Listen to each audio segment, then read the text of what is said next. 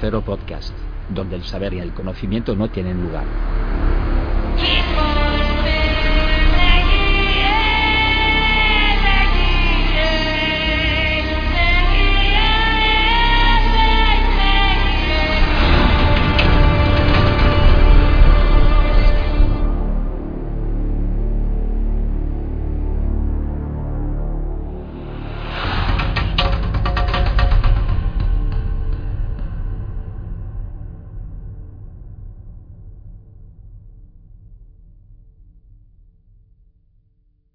Desde las áridas tierras de Arrakis, aquí me encuentro recolectando melange, como, como buen recolector que soy, y de repente han aparecido al lado mía dos visitantes.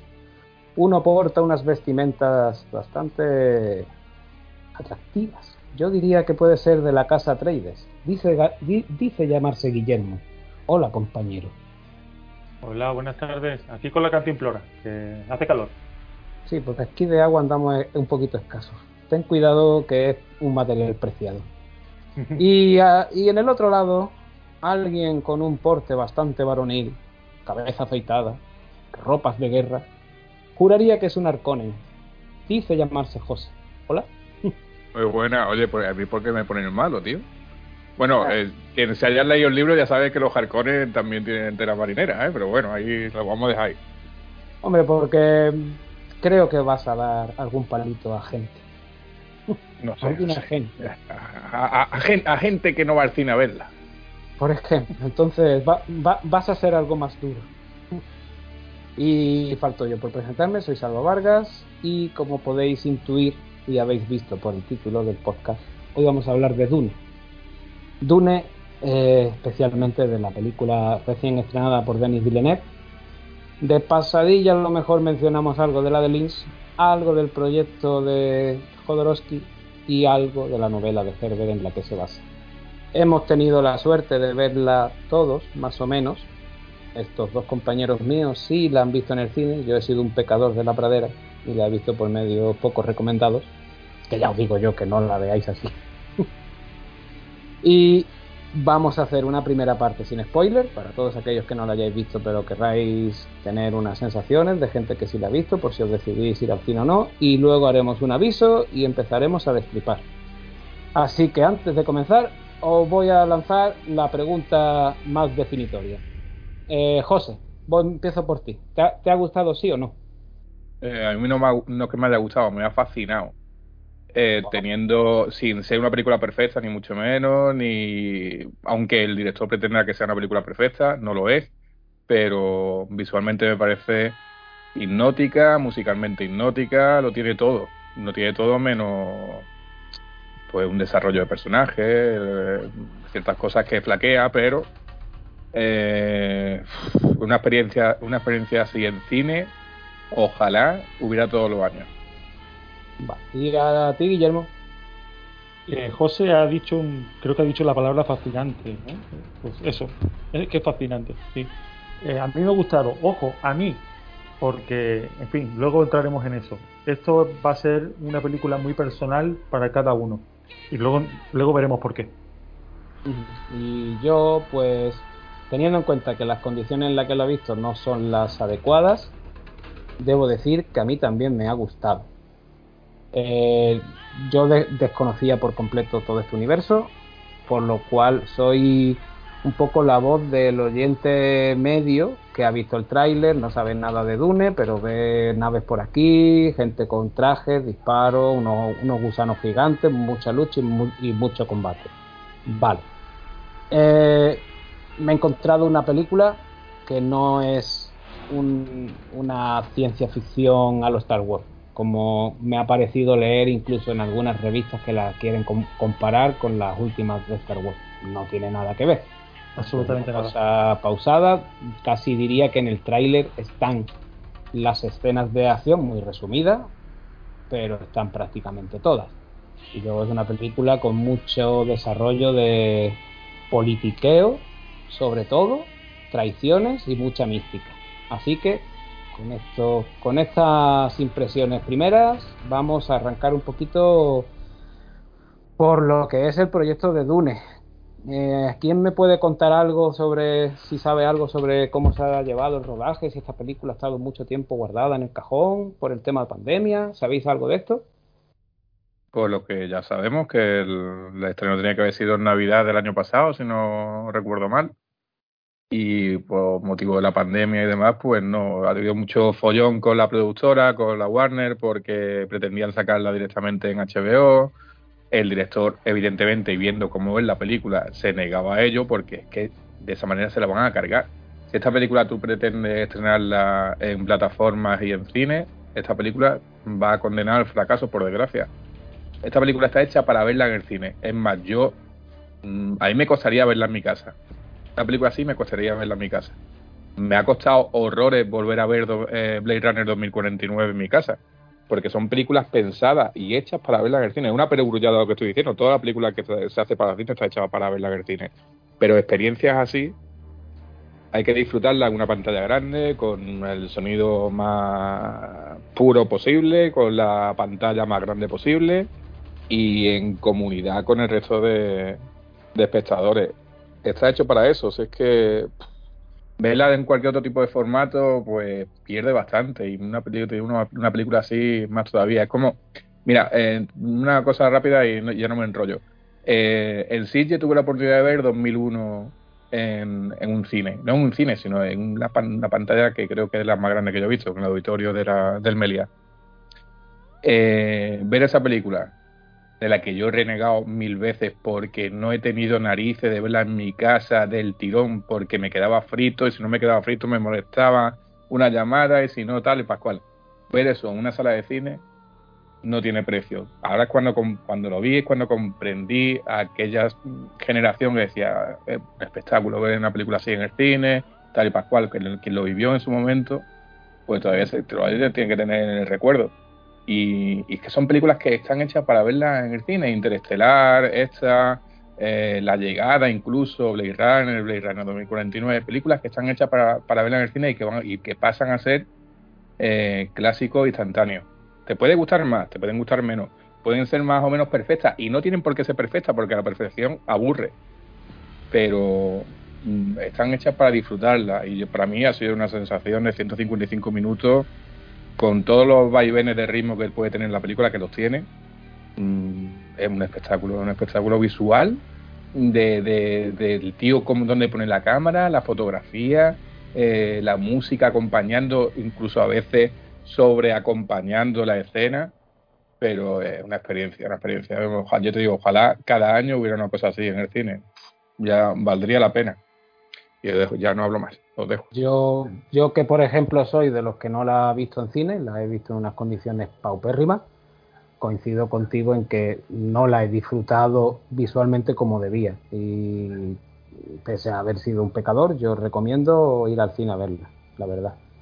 Eh, 180 millones, ¿no? Es el presupuesto. Pues la verdad en dinero no, no, te sé decir, porque yo lo, el, el tema del dinero ya hace años que se me escapa de, de, las manos, de cuántos millones se gasta uno en la película, después en publicidad, después de que si tal, que sepa cuál, que sé. Eso ya, es, es más, lo que te digan tampoco va a ser verdad, porque después lo que se ha inflado, ¿no?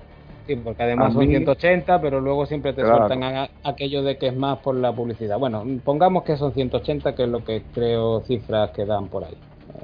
fichar, en papel o hacer Dune, ¿no? Era lo que tenían que hacer. la decisión era esa. Sí, sí.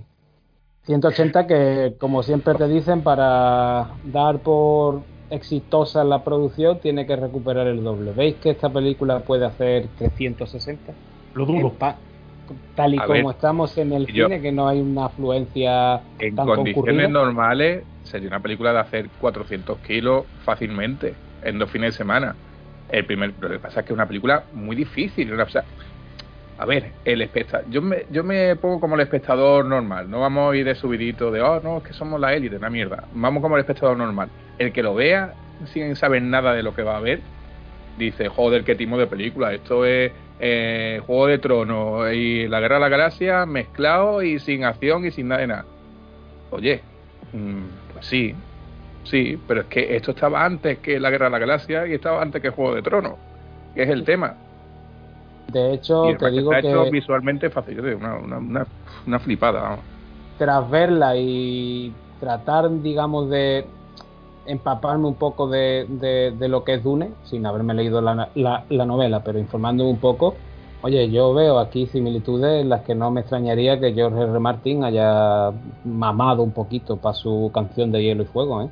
Hay cositas que Pero que están ahí todo que dices tú, dices tú, yo creo que los Fernen estos lo mismo son los salvajes del otro lado del muro, ¿eh? Mira, como decían, como decían en Día Extraño, ya todo está inventado. Todo el tipo de música se ha inventado, todo tipo de películas se ha inventado, todo tipo de escritura se ha inventado. Está todo inventado. ¿Qué te crees que no? ¿Que, que ese tío no, no, no ha leído Dune en su momento? ¿Qué te, qué te crees que George Lucas no ha leído Dune en su momento? Es más, que creo que estuvo, tuvo una trifulca con el con Frank Herbert de, de decirle, oye tío, ¿qué te has pasado? Que, que has fusilado mi novela, amigo, que es que tiene una cosa de esto que no es normal, es que Tatooine, Arraki, o sea, que es que eh, Sí. ¿qué pasa? Que, que hay cosas, el, el dragón este, el dragón, leche, el gusano ese que tiene el- el- la digestión de 2000 años, el, gusano de Sarlacc, esto como se llamara en la Guerra de la Galaxia, el ahí va, que se traga a Boba Fett. Y Y, eso, es que bueno, son luego- cosas. Bueno, no vayamos a liarla. Los Pero que- de arena, los gusanos de arena tampoco puede hablar Frank Herbert porque eso es lo más Lovecraftiano que hay. O sea, Claro. eso es un Sí. Shotonian, quien sepa un poquito de, la, de los mitos de, de Lovecraft, sabe que eso es un Shotonian, pero en toda regla, y que causan terremotos y tal. Decir, que, que tampoco vaya de, Después- de digno- Y de después digno tenemos, por después tenemos esa obra maestra que es Temblores, o sea que también. O- Ojito, ¿eh? Ojo, eh, Ojito, ojo, que ojito, pedazo de película, eh. Que lo es, eh, que lo Hay es. varias. Con Kevin Pero hay, como, hay como 5, 6 o 7, me parece, ¿eh? pero yo me Sí. quedo con la primera, ¿eh? Hay un porro, hay un porro, sí, sí. Bueno, y a ver, tenemos un reparto que está plagadito, plagadito. Yo, yo reconozco que a Timothy Chalamet, Chalamet, perdón, no lo tenía muy ubicado. Y me ha sorprendido el chaval, ¿eh? Tiene porte, tiene presencia, tiene ese feeling con la, con la cámara, el tío, que, que se echa personas a cuestas y... A mí me ha sorprendido, ¿eh? gusta. Porque a mí me ha sorprendido porque lo que había visto de él me había gustado lo de la película de Woody Allen, su película me gustó un montón. Lo que pasa es que su, la persona de él me cae antipático. Eso de que hago una película con Woody Allen y después de reniego de Woody Allen, eh, o sea, a mí, tú no sabías perfectamente Woody Allen quién era o quién se decía quién era y tal, y no, cuando termina la película, como trepa, empieza a decir, no, pues que reniego de esta película de Woody Allen porque es una mala persona, no sé qué, vete a tomar por culo, Timothy Chalamet. Entonces, Pero bueno, yo- quitando, quitando esas cosas, eh, el tema está en que la película lo, el tío lo hace bastante, bastante bien. Y Sí, teniendo yo- en cuenta el Kyle McCallaghan, el de Twin Peaks, Ah, eh, este tío se lo, este tío se lo come, ¿eh? se lo come, sí. sí. Se come, se lo come, se lo come Correcto. al, Hombre, al este tipo- se lo come. Tiene un, tiene un porte, tiene varias escenas, está rodada de tal manera, tío, que el colega dice, este tío, es que da el papel perfecto, pero, muy, muy bien, eh, la verdad, ¿eh? Pero, eh, aquí, bueno, lo que voy a decir no es spoiler porque es lo primero que sale en, el- en la, primera, en la primera imagen de la película. Hay que decir que no abarca toda la historia de la novela. Entonces, eh, quiero decir que pone Dune parte 1, ¿vale? Sí. Que- Sí, bueno, quiero, sí. decir, quiero decir que la, la siguiente parte que tiene que venir, digamos que él tiene que mostrar un carisma, porque su personaje se hace más carismático por, por cosas que pasan, Sí. eh, de- y de liderazgo, tiene que mostrar un liderazgo que veremos a ver si es capaz de reflejarlo. ¿eh? Pero sí que Sí, en este, hasta ahora, hasta ahora, bastante bien. Pero escucha No, que en la versión de David Lynch, en la versión de David Lynch mm, no se muestra, o sea, la versión de David Lynch abarca la novela completa, se queda ahí en tierra de nadie, te cuenta la o sea, te cuenta la novela completa, no como esta, en dos horas y media igual, te hace la película completa, tiene cosas muy buenas en comparación con esta y tiene cosas muy malas en comparación con esta. Pero tampoco muestra ese liderazgo del personaje del Kyle McCallaghan, del, de Paul Atreides, como para el personaje, o sea, para darle el empaque al personaje tampoco se queda y mm, bah, que sí, pero que no, ¿vale? Ah, en esta habría, tenemos que, eh, en esta tenemos que ver la segunda, ojalá lleguemos a ver la segunda parte porque yo que creo que se va a meter un ostión en taquilla de proporciones bíblicas.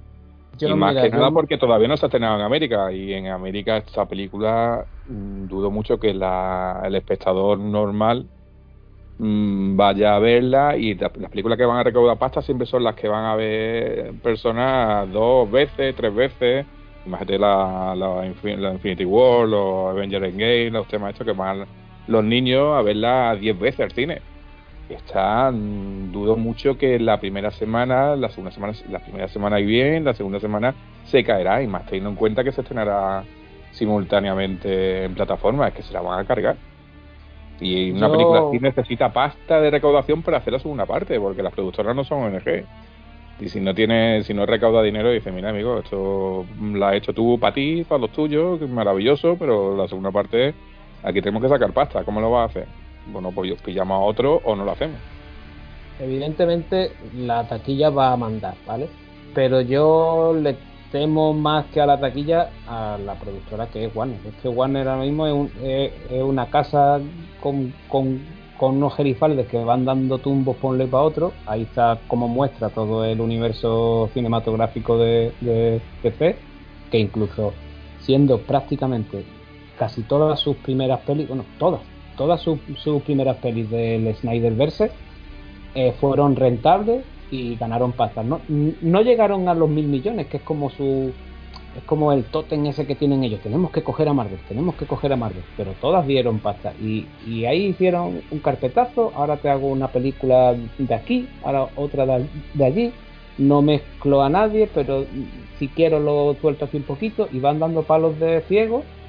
Y es que no, es que una, es una compañía en la que no te puedes fiar de que esto vaya a seguir. Ese, es el miedo mío.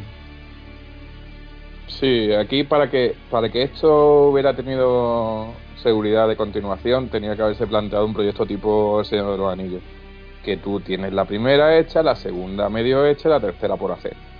Aquí, que son dos películas, se supone que son dos, no creo que sean tres, son dos, ¿no? Pues en- ya debería estar casi todo rodado de la segunda para que se para que el proyecto lo pueda mover. Ahora creo creo que no, creo que no es así, que de la segunda no hay nada hecho. No, no hay nada. Y hablo de hablo de oída, ¿eh? que no lo tengo, que no lo sé, ¿eh? Estoy No hay nada, desconectado no hay nada. De, de futuribles y de futuro. Yo voy al presente y creo que ahora mismo no hay nada de, de Dune 2 hecho.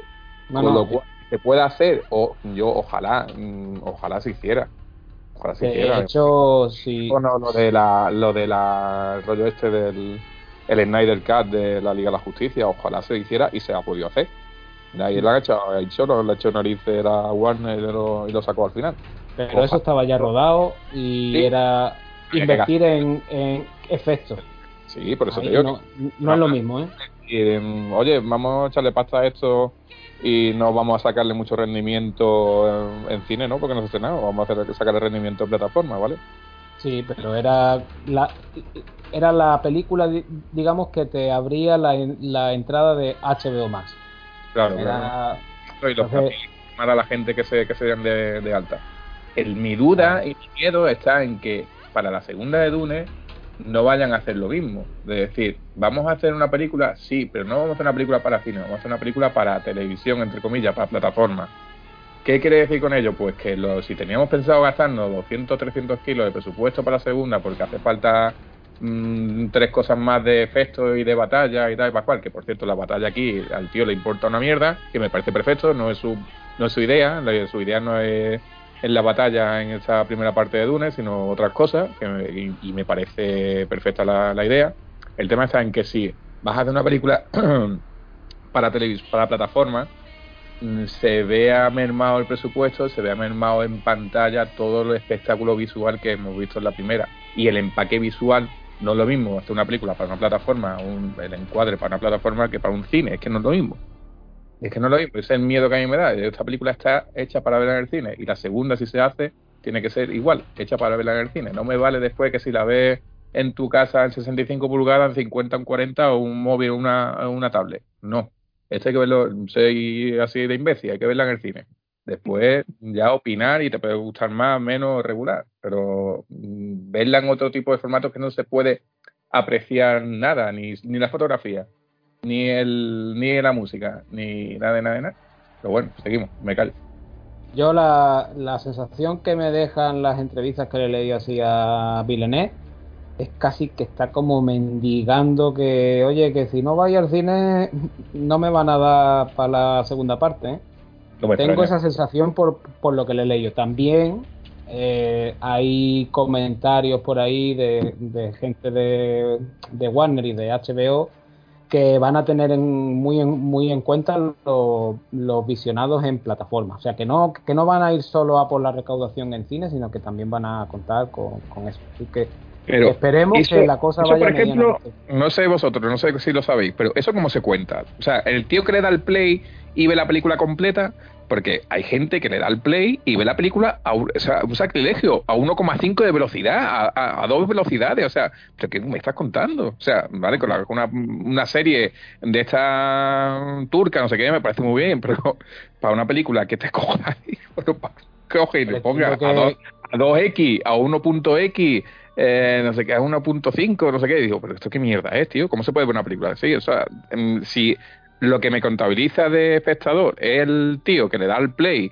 y a los cinco minutos la quita, o si él que aguanta, no que aguanta, sino que la ve 155 minutos de película en su casa sin que le estén dando el coñazo cada cinco minutos en el móvil. Es que es muy difícil, es que es muy difícil.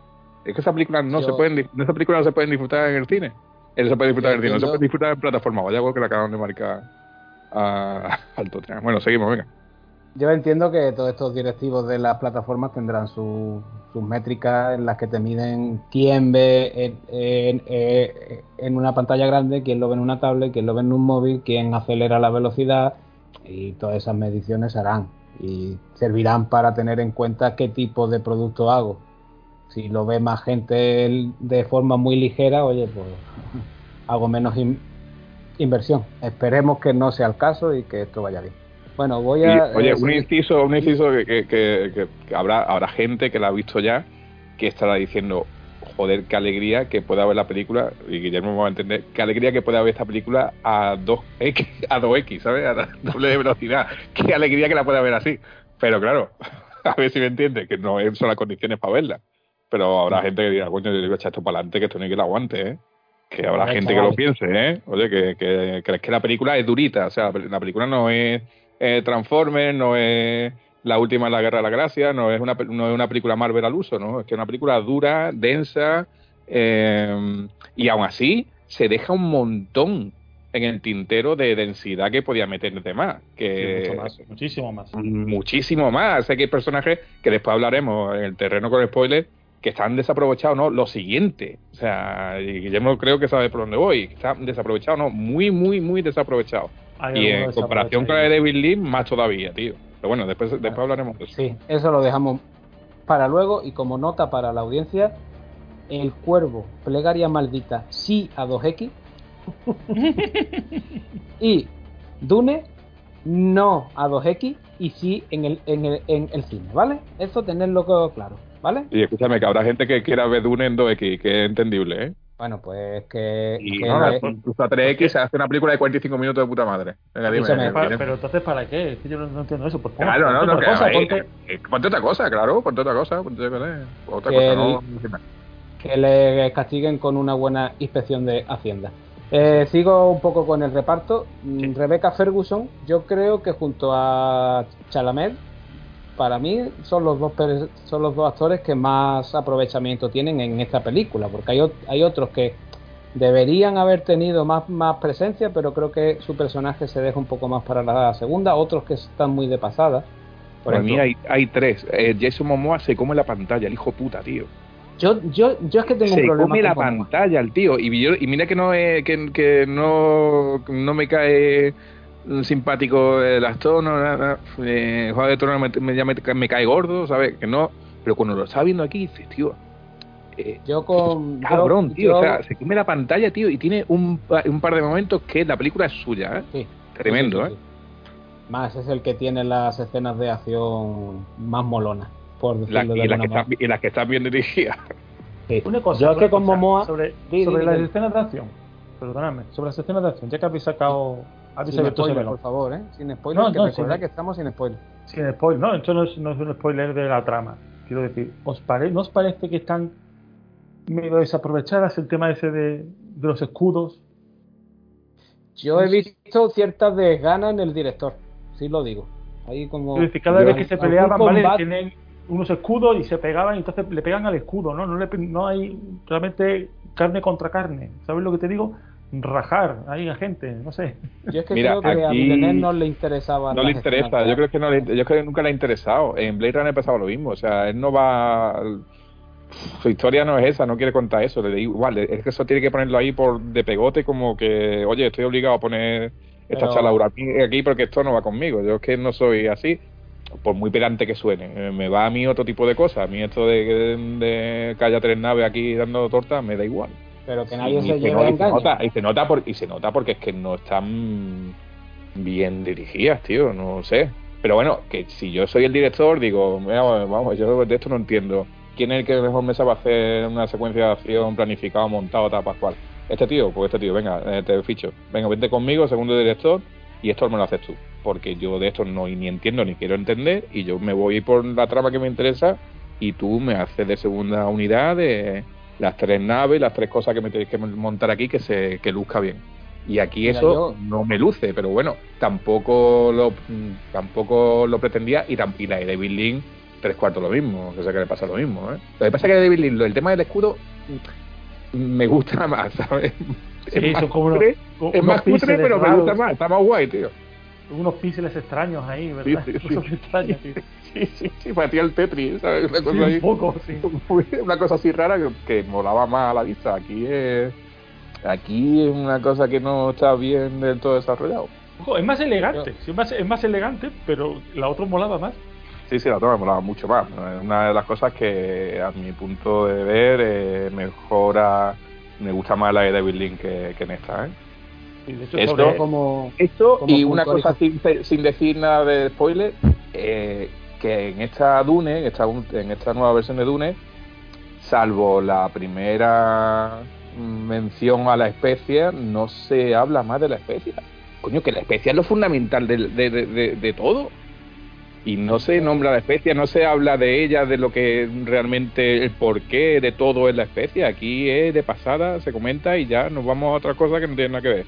Bueno, no le dan a lo importancia, mejor ¿no? para la segunda, a lo mejor, que veremos No, que pero le da tiene más, le importancia. importancia al tema del elegido, tal, Pascual, lo mismo- la misma historia de siempre, que al tema de la especie, que oye, que lo de la especie, eh, eh, cuando se hizo el libro ya podemos saber la especie a lo que, a lo que se trataba el tío, ¿sabes? Valiente, un mojonazo Es se metió en la cabeza, ¿eh? he notado que más que hablar de ella, te la quieren mostrar con imágenes. No vamos a decir el cómo ni el por qué, pero yo sí, digamos que he entendido el qué es lo que es y qué efectos tiene en, la- en las personas, aparte del por qué la, la extraen, con las imágenes en las que se utiliza, digamos, entre comillas, ¿vale? Pero son dos veces, es que no es más, y Ah. no, no sé, lo veo tampoco, lo veo que no, no le dan la importancia que se debe. Sí, además Y- es que creo que sí. yo que me, yo me crié con el, con el videojuego, ¿me entiendes? Entonces, claro, yo para, yo para mí que- es es súper importante, ¿eh? Es que se entiende que es lo que mueve todo esto, Claro, digamos. claro, claro. claro, evidentemente. A ver, para Claro, quien no sí. sepa nada de, de, de- de Dune y en esta parte sin spoiler, esto no es un gran, esto no es un gran spoiler, ¿vale? En Arrakis, por el movimiento que provocan los, los gusanos, generan eh, eh, esta especie que se llama melange, que en la galaxia se utiliza, si no me equivoco, para los viajes, ¿no? Eh, es como Sí. si pliego el universo y, y ya he viajado. Y, es Pero- un, y sobre todo es un, un expansor de mente. Sí, claro, es que, pero aparte que- tiene otro uso que es El místico. consumo, el consumo de la especie es que tiene, tiene narices, ¿eh? Pues Y nunca está muy narices. O sea, el, el, el Frank Herbert valiente Sí, claro. un psicotrópico se tuvo que meter en su época, ¿eh? Evidentemente viene con todo aquello de la moda del, del LCD y demás de su época, pero eh, aquí es como una brevemente que además tiene mucha relación con una profecía sobre el elegido que ronda durante toda esta historia. No, no, no, no os profundizamos más porque ya, ya es entrar en terreno spoiler. Yo quería puntualizaros alguna cosilla sobre lo que hemos dicho. Yo lo de las batallas he dicho que están como rodadas con desgana. A ver, esto no es la batalla delante de la, de, la cárcel en el Caballero Oscuro, la, leyenda renace, ¿vale? Que, que aquello sí que era de, de gana, pero no lo siguiente. Eh, tiene momentos épicos, tiene, tiene grandes combates a, a espada. Ya hemos dicho que Jason Momoa es el que parte más aquí el bacalao. Eh, yo con Jason Momoa es que tengo un problema. Tengo un problema y es, y es que cuando este hombre se afeita, para mí pierde 10 puntos de carisma. La verdad. Totalmente. Yo creo que le sienta más, la- más y mejor la barba, le da más, más personalidad que sin ella. Pero es cierto que es el que por tiene las escenas como más, más molonas. Luego teníamos por aquí a Oscar Mm. Isaac. Bueno, tiene su momento. Que le que queda muy bien la barba. Sí, sí, sí, sí, sí. Le pega estupendamente. Antes de seguir con Oscar Isaac, detalle, dato absolutamente estúpido, está la dama Jessica, que se llama chica Rebecca, Rebecca Rebecca Ferguson, por Dios. es pariente de la, de la que era duquesa de York, de, de Sarah Ferguson. Ah, sí. Fergie, sí. Pariente lejana, sí. Yo, yo para mí es la, eh, es la chica de Misión Imposible. Punto. sí. Porque ahí está espectacular, sencillamente espectacular. Y aquí es quien junto a, a Chalamet se come la, la peli. Tiene su, yo creo que tiene el papel más importante junto a él de esta. Bueno, es que también te digo que incluso la novela es el papel de, de Lady Jessica es un papel importantísimo porque es, es un puente entre, entre los dos mundos que tiene que atravesar de alguna manera por la Trades. Y, pues, entonces, pues está, está muy bien, está muy bien hecho, la verdad, lo, lo hace bastante bien. Sí. En general, las, la- Bene- las la- Bene Gesserit están muy bien, muy bien, muy bien, muy bien En la- representadas. parte con spoiler o vamos a hablar sobre un momento que hay entre mm, madre e hijo que a ver si habéis visto lo mismo que yo porque me quedé digo esto qué es bueno apúntatelo y, y Luego lo hablamos, luego lo ¿vale? hablamos. Tenemos a Josh Brolin, que yo creo que está muy desaprovechado. Muy muy muy, desaprovechado Muy desaprovechado. Su, su... porque este tío se lo han ah, bueno, seguimos También es que creo que su papel se pisa mucho con el de Momoa. Porque son, claro claro claro son como son como el mismo papel, pero en dos Eh, personajes. Sí, sí, la misma impresión. Han, han cogido a dos personajes que podían ser el mismo, mm, el mismo personaje de la película y se pisan los dos. ¿Eh? Y se pisan Esa- los dos continuamente, tío. Es es una cosa. es- es- ¿Ves?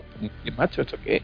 Yo creo que ahí es donde hubiera entrado bien lo de hago una adaptación y cojo lo que me interesa y lo cambio como me interesa, que se hace mucho. Estos son dos, dos personajes que sí están en el libro, entiendo. ¿no? Uno, Sí, sí, claro, los dos. pero uno de ellos, Vale. uno de ellos sobraba Pero- en la película, en la película, ¿eh? En esta es que- versión de la película. En la de David podrías- Lynch no, son complementarios, pero en esta uno de los dos sobra y el que sobra evidentemente para mí es este Thanos. como-. Sí, no, no, el nombre con el nombre. Bien. Zendaya por aquí también, que Mira, bueno, Zendaya, Zendaya sale, a hacer un- sale está haciendo un anuncio de colonia, no me jodas. Zendaya y Villeneuve, deja ya de hacerme anuncio de colonia, que me está que me sale siete veces la película haciéndome siete anuncios de colonia distintos. Mm, Sí, sí. De Zendaya, que eres muy pesada. Venga, Zendaya, que eres muy pesada. Que eres muy pesada. Ponte a hacer Spiderman otra vez, supone- lo que sea. Muy pesada. No me, esta tía no me gusta. Ah, no, otra cosa. Ah, pues, ah, pues a mí sí me gusta. A mí Creo se que me tiene una, creo que una lo poquito que sale. Claro, es si yo no te digo por, belleza por deslumbrante. belleza ni no eso, eso, que es que me resulta cansina. Siete veces la película la tía ahí apareciendo ahí en, a cámara lenta, no sé qué. No, no, El, pro- el problema es que la han querido sacar en las dos películas. Es decir, esta chica, si. Bueno, es que tendría, esto tendría que ser spoiler, así que me callo. Luego Ah, pero- después- después- comento. para, para no spoilear, eh, se entiende que su papel donde va a tener la relevancia es en la, es en es la segunda. Esa es la Es segunda, en la, sí. La segunda. correcto. Aquí eh, yo es cierto que en los momentos en los que coincide con el protagonista le veo química, me, me cuadran los, los, los dos y bien. Luego nuestro paisano Javier Bardem, que también tiene un, este, papel, sí, este sí que me sobra. tiene un papel No lo- no, yo no veo que este- no, no, no lo veo mal, no lo veo desubicado. No, lo que no, no. pasa que y sobre todo en, en el, en, el, en su presentación, ¿vale? Al principio de la película, la presentación, lo digo, lo puta madre. digo, y no me lo esperaba, es que no, es que no me acordaba. Y es que mm, eh, he ido a verla sin incluso sin saber, sin quién salía y tal. Es que no quería saber, no quería saber nada, no quería ver ni el tráiler. Y, y digo, coño, es verdad, tío, que aquí salía Javier Bardem cuando sale la película. Y digo, hostia, tío, verdad. Bueno, lo han cogido bien, no, no me, no me disgusta. Pero eso también que- está desaprovechado, evidentemente, porque no, no es desaprovechado, sino que no es su película todavía. No, es que sale muy pronto desaparece durante toda la película y no regresa hasta casi los instantes finales. Claro. Es, es que eso también es porque está siendo fiel a la novela. Sí, sí, sí, claro, claro. Luego, claro. luego los spoilers lo, lo hablamos también. Claro, pero es un, es un actor de, de tal relevancia que dices, coño, mm, me lo, han, me lo han sacado aquí, ¿dónde puñeta está este tío? Y, y es, un, es un personaje como, como el de Zendaya. Tendrá todo su arco en, en la segunda parte si llega. Si llega. Y luego el omnipresente de Bautista, que bueno, a, a- a mí es que este tío, cuanto menos hable, mejor, porque lo que sobre todo tiene es porte. Sí, sí, pero, pero le, impresionante. le- le imprime, hay dos o tres planos que Sí, sí, acojonan al colega, ¿eh? El tío acojona solo con la presencia que tiene, ¿eh? Lo que pasa es que también, también está muy desaprovechado. O sea, es un personaje que, que aparece tres veces en la película, tres planos y se, se acabó. Pero, bueno, para, su- para desaprovechar, desaprovechado el padre. Ese sí que está desaprovechado el pobre. sí. Pero bueno, seguimos. seguimos, Y vamos. ah, bueno, hay una larga lista. Yo hay dos actores que me aparecen por aquí que yo no los he reconocido. Uno es Stellan Venga. Skarsgård, Pues coño, el padre, te estoy diciendo, Bueno, el Harkonnen, el duque. ya, Claro. pues va tan, ma- va, va tan maquillado que yo no lo reconozco, tío. En serio. El Duque, en la, en Sí, la sí, de sí. El tío era. eh, eh, mm, o sea, daba el mal rollo que esta mm, no. O sea, da, evidentemente, pero que nadie ha visto la de David Lynch, dices tú, es que, es que da mucho más mal rollo el antiguo que este. Y mm, le queda. Es que, claro, el personaje del Duque, del Harkonnen, eh, junto con el, con el principal personaje desaprovechado de la película, que es el Peter de Brie. El Peter, ¿cómo se llama, tío? Sí, ¿no? Peter, Peter de ¿no? Eh, Guillermo, tú Ah, te digo, ¿no? Eh, Al que lo acompaña en todo. Bueno, yo te digo la de, la de Bill aquí que aparece poco. Ese que está totalmente calvo, sí se llama Peter, Peter de Brie, ¿no? Que Ah, aparece sí, en la sí, película sí, y tal. pero Aparece muy poquito, aparece muy poquito. parece bueno. muy poco. En la de David Lynch, el personaje como el como la mano derecha de- del duque, que está todo el día comiendo la cabeza, que te pi, pi, pi, pi, pi, pi. y aquí todo eso no se aprovecha nada de nada. Es un personaje que aparece, desaparece cuando pasa lo que pasa, y ya no se sabe, bueno, no se puede saber más nada de él, pero todo ese arco, ese arco argumental está desaprovechado. Además, como los Harkonnen son todos tan iguales, son así todos verticia. Calvos, ¿sabes? Calvos, fuertes, gordos, altos. Entonces no, el un, tío, personaje que, como- un personaje que entra y sale, eh, pues lo- le pierdes la pista porque son todos iguales. Mira, con el, con el canijo que, me- que menciona José, mm, yo lo estaba viendo y, y digo, a este hombre en algún momento le van a salir lunares de colores por la cara.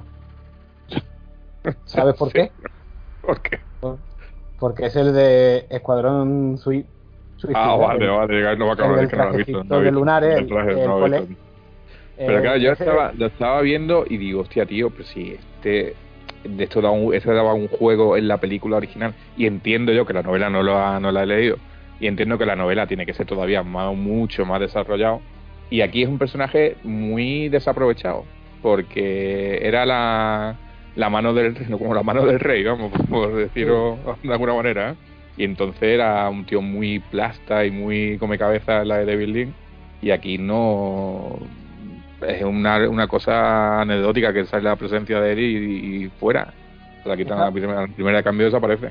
¿no? Y que aparte que es un actor al que, si lo reconoces como me ha pasado a mí, lo tienes muy asociado a papeles más humorísticos. Sí, a otras películas, claro. Porque siempre va con James Gunn de la mano y suele hacer ese papel cómico, así de tipo lánguido y tal, y no lo ves. Yo, Pero- yo creo, pero que yo creo que es de los poquitos errores de, de casting que hay. aquí. De casting. Mm, Yo creo que sí. Sí, y la otra que no- que si me decía a ver qué papel hace, Charlotte Rampling, tío. Charlotte Rampling, estoy viendo Oh, la Charlotte Rampling, coño, pues claro, la Benedict Jenner- eh, ¿cómo llama? Oh, Dios mío. Ah, ya, ya. la, la madre, Vale. o sea, la madre Vale. de la abuela. Sí, vale, vale, ya, ya, ya, ya. Pero es que no la he reconocido, tío, no la he reconocido. Me ha pasado igual que, que con Scargan, macho. ¿Cómo se llama Guillermo Joder, macho? Yo creo que el nombre, la Bese Jennerin, ¿no? Sí, Sí, algo Bene, así. Bene Gesserit, sí. Bene Bene Gesserit, la Bene Gesserit, ¿no? Sí. Pues esa, esa también, en las tres versiones, ya sea en la de David Lynn, como en la que se hizo de televisión en el año 2000, si no recuerdo mal, la como serie. ahora, en las tres, sí, tienen un empaque totalmente distinto, pero la, en la de eran características porque estaban igual, también todas calvas, con unos atuendos así un tanto extraños también. Pero vamos, aquí en esta Dune me han encantado también el- ese toque que tiene siniestro a mano poder, o sea, buenísimo, muy, muy, muy, muy bien, vamos. Y claro, te das cuenta que Charles Rampling en dos momentos, pero en dos momentos. Eh, Evidentemente, en el móvil no lo vas a ver. No, En el, en el es cine. lo que me ha pasado a mí. No, además que está con la cara medio tapada siempre. ¿sabes? Sí, sí, ¿no? Es Siempre, reconocerla. O sea, que la película sale siempre, pero claro, es una de las cosas que eso tienes que verlo en pantalla grande porque no lo puedes, es que no, no te va, no, no te va a entrar viéndolo en pantalla, en pantalla Y chica. Y con- y yo creo que el reparto más o menos así está revisado y visto para sentencia y ahora tocaría la banda sonora que sé que tenéis ganas de ella. Tenéis ganas de ella porque aquí está Han- Hans Zimmer, al cual todos tenemos un gran aprecio. Y esta era una banda sonora muy especial para él. De hecho, rechazó trabajar con Nolan en Tenet. Se ha pegado, yo creo, dos años para esto. Sin nada, ¿no? Prácticamente. Y el tío es que dijo que él era muy fan de, Dune y que para él esto era. Esto era como, como su obra que, que siempre había querido hacer. ¿Verdad, Guille? Pues eso parece. Yo no sabía que fue- fuera tan fan de Dune, pero sí que sabía que, en fin, que llevaba, llevaba mucho tiempo trabajando en este, en este proyecto y sí que se le va notando, eh, eh, sí que se le va notando mucho el, el- los, los elementos que suelen ser, en, suele tener algunas de sus bandas sonoras. Suele tener su muro de sonido, eh, tiene su se escucha algo por ahí que no sabía lo que era. Eso decía, un muro de sonido, tiene su- sus texturas, es muy. Es que es, es, es muy. Es muy Zimmer, es una banda sonora muy Zimmer. Tampoco soy muy experto en banda sonora, eso es José, el que suele ser más experto que yo en estas cosas. Sí, pero José se nos ha caído un momentito. Se nos ha caído un momentito. Volverá en breve. Ha tenido que asistir médicamente. al- Dejémoslo ahí. Así Sí, que. la, gran, la gran pregunta, la gran pregunta sobre esta banda sonora es, eh, creo que lo hablábamos antes, si podrá un oyente medio de que le guste las bandas sonoras y tal, podrá ponerse la banda sonora sola, escucharla en su casa sin más, o necesariamente para que funcione tienes que verla con la película. Y aquí es donde tengo yo la, tengo yo la duda, la verdad. No, no he hecho la prueba, habrá que hacerla. Pues yo tengo la sensación de que se ha quedado una banda sonora muy incidental. Eh, o de récord lo hemos comentado, que no hay, yo no he encontrado ese gran leitmotiv, ese, esa melodía que se te queda cuando sales de la sala y que vas a buscarla luego en la banda sonora. Eh, ¿Eso es mala señal? No, mala señal no. Yo creo que es una banda sonora que funciona perfectamente con, la, con las imágenes que, que muestra, pero que no llega, para mí no llega a, a- los grandes, a los grandes hits, digamos, de, de cine.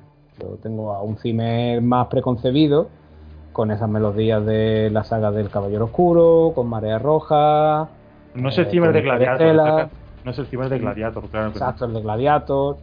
Claro, aquí yo creo que está más al servicio de la película que al suyo propio. Ahora, el, el uso de elementos que hace es que el tío tira de todo, macho, tira de todo.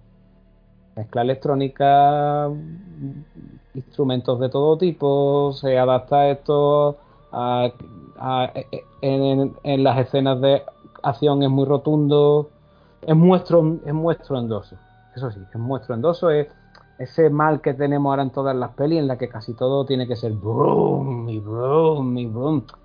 Es que te, a mí es que ya me, me, me satura a veces, pero bueno, son los tiempos que corren. Pues, si No te fijas, Jan, Jan Rayman, Jan Rayman ya empezó a meter un poquito de sinte por ahí, o muy, muy sutilmente, claro, no, no sé esto, por supuesto, son Ah, cosas completamente el- distintas. Pues si escuchas Rayman, te das cuenta de que el- ya el tío hacía otra cosa, ¿no? Él siempre ha sido muy de sintetizador, sino que le pregunten a Nacho Cano.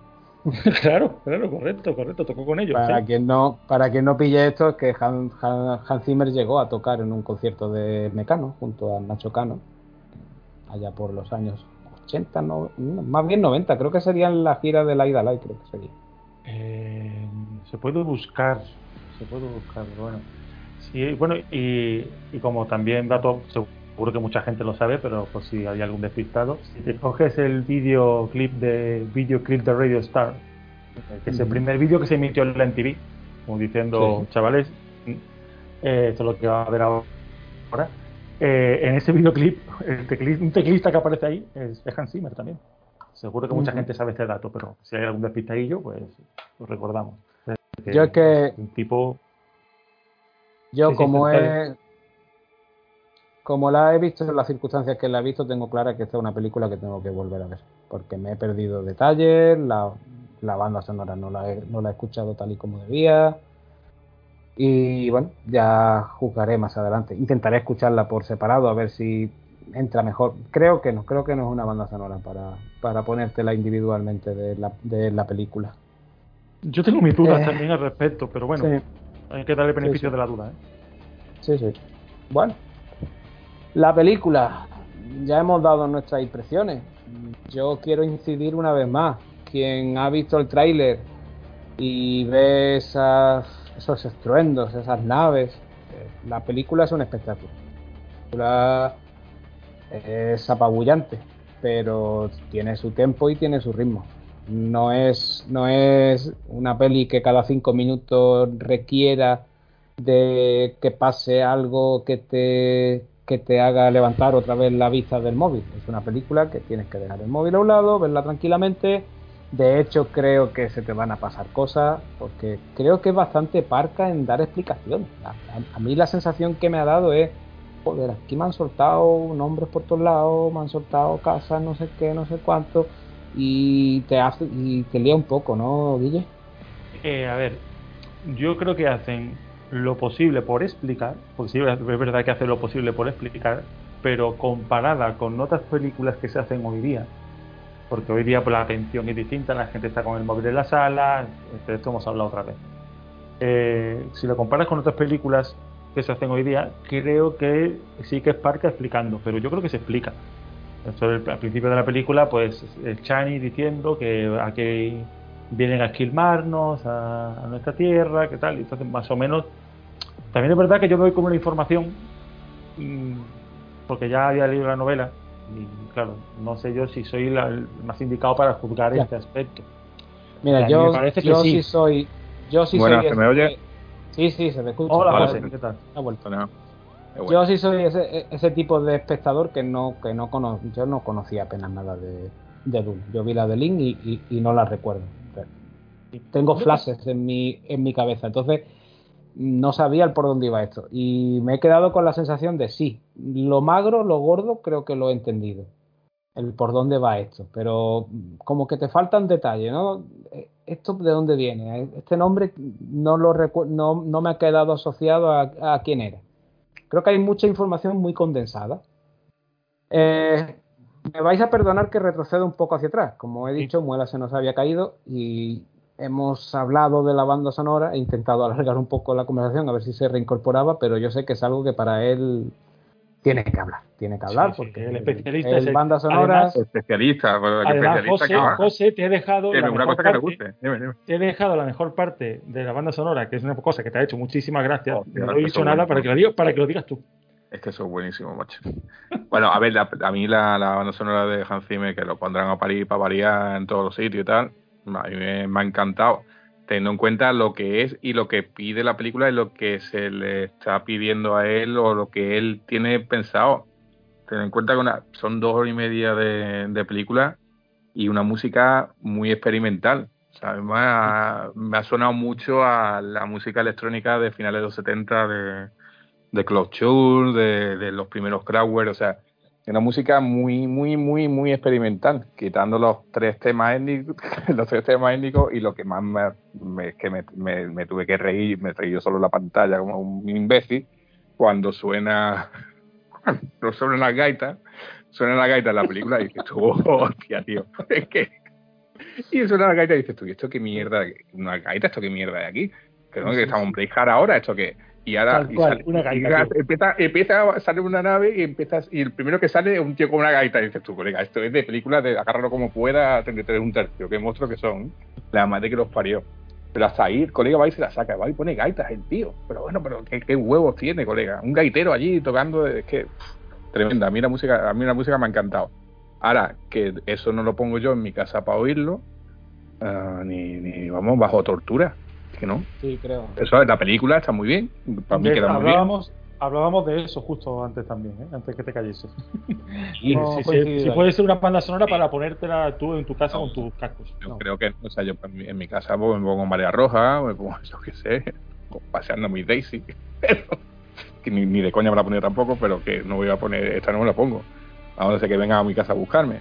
Pero que la, el tema está en que la música, en una de los de la, de los de las cosas que tengo que no me termina de gustar, que muchas veces está por encima de la película ya recalca demasiado la película está por encima de la ya no la mezcla de sonido que también sino que está muy muy muy por encima de lo que te está mostrando la película Eh, a veces no está como bien acoplado una sensación Sí. mía ¿eh? no no Ah, sí, sí. Hay, hay bastante primer plano donde la música suena, se eleva mucho. Le Le da como más, más grandilocuencia y, es y, y no deja de ser un, primer plano. que a la que a la imagen a la, a la música que a la imagen y es algo a mí que no que me echa un poco más para atrás pero oye que, que también pasaba en Benur oye que, que en Benur ojo, ojo al dato Benur la música está muy por encima de la de la imagen que me va a llamar sacrílego pero está muy por encima de muchas imágenes acompaña la música acompaña la imagen también perfectamente en muchos momentos pero es que le da un empaque a la película, que esa película sin esa música no sería la misma. Evidentemente, una tontería lo que estoy diciendo, pero es así. Pues aquí también sería tres cuartos lo mismo.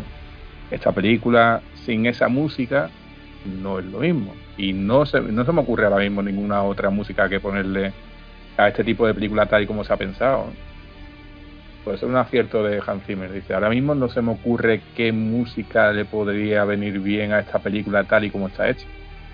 Yo creo que para La mi gusto, Para esto ahora mismo no lo, no lo veo.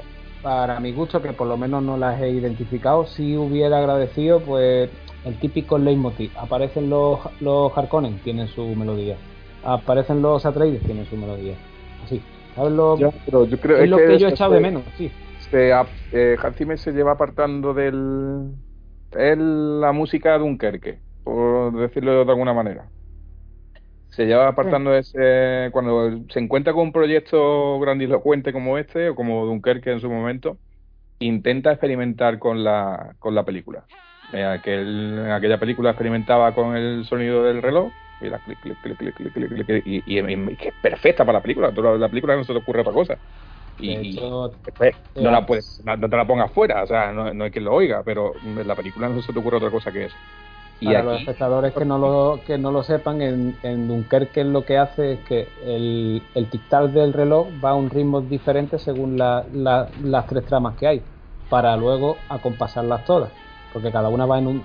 eh, van, tienen que coincidir, pero suceden a tiempos distintos. A mí me ha pasado, te digo, me ha pasado con, con esta, como me, con esta Dune, lo que me pasó el año pasado con Tenet, que son la- una película, es una película acontecimiento que hay que disfrutarla o, cortarte las venas en el cine. Eh, fuera del cine no la ubico, o sea, yo Tenet en mi casa no la no, no, no la puedo ver. Yo la tengo que la he visto en el cine y en mi casa no la disfruto igual. Y esta Dune me pasa, me va a pasar cuartos lo mismo, cuando dentro de dos semanas o tres semanas esté en HBO más, o lo que sea, eso en mi casa no. Afortunadamente pues estará la sala de cine, se aguanta para volver a verla, que la quiero volver a ver, pero en inglés, porque lo de Javier Bardem y bueno, todos, ¿no? Pero Javier Bardem me saca la película cuando con el doblaje, como, como con todo, pero especialmente un actor que tú tienes la voz asociada en la cabeza, entonces no te bueno lo oyes hablar por muy bien que esté el doblaje te, te saca de la película Yo lo he y visto en la inglés. quiero ver la quiero ver en inglés vamos. Yo lo he visto en la inglés. visto en inglés ¿no? Sí. Claro. Sí, sí. Eh, es que también una cosa, conforme lo que dices del cine, es que si lo piensas, del cine de ir a ver la película al cine. Eh, esto es, antes mencionaste 2001. Creo que 2001 se llegó a estrenar en Cinerama. Fíjate lo que te digo. O sea, imagínate la diferencia entre verlo en Cinerama, que es lo que había entonces, lo de las tres pantallitas, o verla en tu casa. De hecho, cuando David Lynn, no el de Dune, sino David Lynn, el, que hizo. Ay, la del desierto, también. Loris de Arabia. Lawless de Arabia. Esto fue una película en la que dijeron los productores, a ver, tenemos una cosa que se llama televisión, que ahora está empujando y se está quitando espectadores, tenemos que darles algo que no se pueda ver en la tele. O que no merezca la pena verlo en la tele, pero de aquella casi que no se podía ver en la tele. ¿Qué podemos hacer? Pues que se tiene más cope, que esos desiertos gigantes, y decís, eh, ¿queréis ver esto? Tenéis que venir al cine. Y esto es otro ejemplo. Esto ha sido, bueno, no siempre así, pero casi Pues siempre. el, signo, el signo de los tiempos nos revierte la, la teoría. Ahora mm, se quieren cargar, bueno, se quieren cargar. Los cines van a terminar muriendo para verlo todo en la pantalla más grande de tu casa. O lo peor, o todavía peor, en la pantalla más grande de tu tablet o de tu móvil. Con lo cual, el cine como experiencia, por desgracia, terminará, terminará desapareciendo. Espero que no y sea solo el abuelo cebolleta que lo dice, pero que mucho me temo que al final es así, porque claro, ¿quién se va a gastar los casi 10 pavos que me ha costado ver la película en el cine? ¿Quién se va a llevar a 3, 4 personas las palomitas, las bebidas, no sé qué? ¿Quién se las pide? ¿Quién se las compre? Claro. Eh, cuando después tienes la película en tu casa con una plataforma, si pagas y si no pagas la tienes de otras maneras, es que es complicado. Y cuando ya no hay ventanas, antes había ventanas, antes te sacaba una película en el cine y tenías una ventana de 4, 5, 6 meses hasta que salía en VHS, en DVD, en Blu-ray y después la explotaba en el videoclub, tal cual. Ahora no, ahora la película sale en plataforma antes que en el cine o simultáneamente en el cine. En este caso, pues me parece que todavía no se ha estrenado en América, se ha estrenado en Europa antes que en América, porque yo creo que la, la Warner se la ve venir. Dice, o sacamos dos duros aquí en el cine en Europa, que esta gente, que esta gente vaya a ver esta película al cine, o cuando la estrenemos aquí en América, no va a ir ni el tato. Hay cuatro mal contados y el resto van a estar en plataforma seguro. Sí, porque hay que recordar que. Se estrena simultáneamente en cine y en HBO más, plataforma que no ha llegado aquí a España, llega el mes que viene, han anunciado ya, pero allí en América, el mismo día que llega a cines, llega a HBO más como todas las de Warner desde, desde cuál, con cuál empezaron, con Tenet fue, no, sé, con Tenet, no, no sé si sería con TN, ¿no? ¿no? con Tenet, no me acuerdo, sí. y desde entonces Yo llevan a- sí, llevan haciendo eso. Algo que tiene muy cabreado a los directores y a tíos tan importantes como el propio Tom, Tom Cruise, que esta semana criticaba que Paramount, que es quien tiene los, los derechos de distribución de su Misión Imposible, le ha dicho que, vale, vale, Misión Imposible 7 la vamos a estrenar en cine, pero la ventana de 90 días que tenemos ahora mismo hasta las plataformas di- digitales nos la vamos a saltar y te vamos a dar, creo que le han dicho, no sé si son dos semanas de estreno en cine y luego a plataforma. Y claro, Tío, es que tío, la, es que la cargan. Dos semanas, tío. Es que, claro, y te dicen, a ver, eh, yo es que voy a ver hasta la más mínima mierda al cine, porque es que me gusta el cine y me gusta ver las películas en el cine. Después ya, mm, los que no he podido ver en su momento, pues las veo en la casa. Pero mm, a ti como espectador normal, no un loco como yo, te dicen, bueno, tienes la oportunidad de gastarte ahora 15 pavos para ir a ver Misión Imposible, pues vas tú con tu mujer o con el niño tal, o, O te esperas la semana, la 22, ves tú en tu casa y dices tú, o- "Eh, Misión Imposible, tío, pues la veo. Yo, yo iría a verla el primer día al cine. Esa tocando, la, toda esta mierda la iría a ver al cine mm, con los ojos, con los ojos vendados. Pero que, que como yo poca gente, o sea, es que el cine, como si como vayan ese plan de que él tienes en la plataforma y tiene eh, el cine una semana y después está en la plataforma, es que nadie se van a cargar el cine, que eso es lo que terminan cargando sí o sí.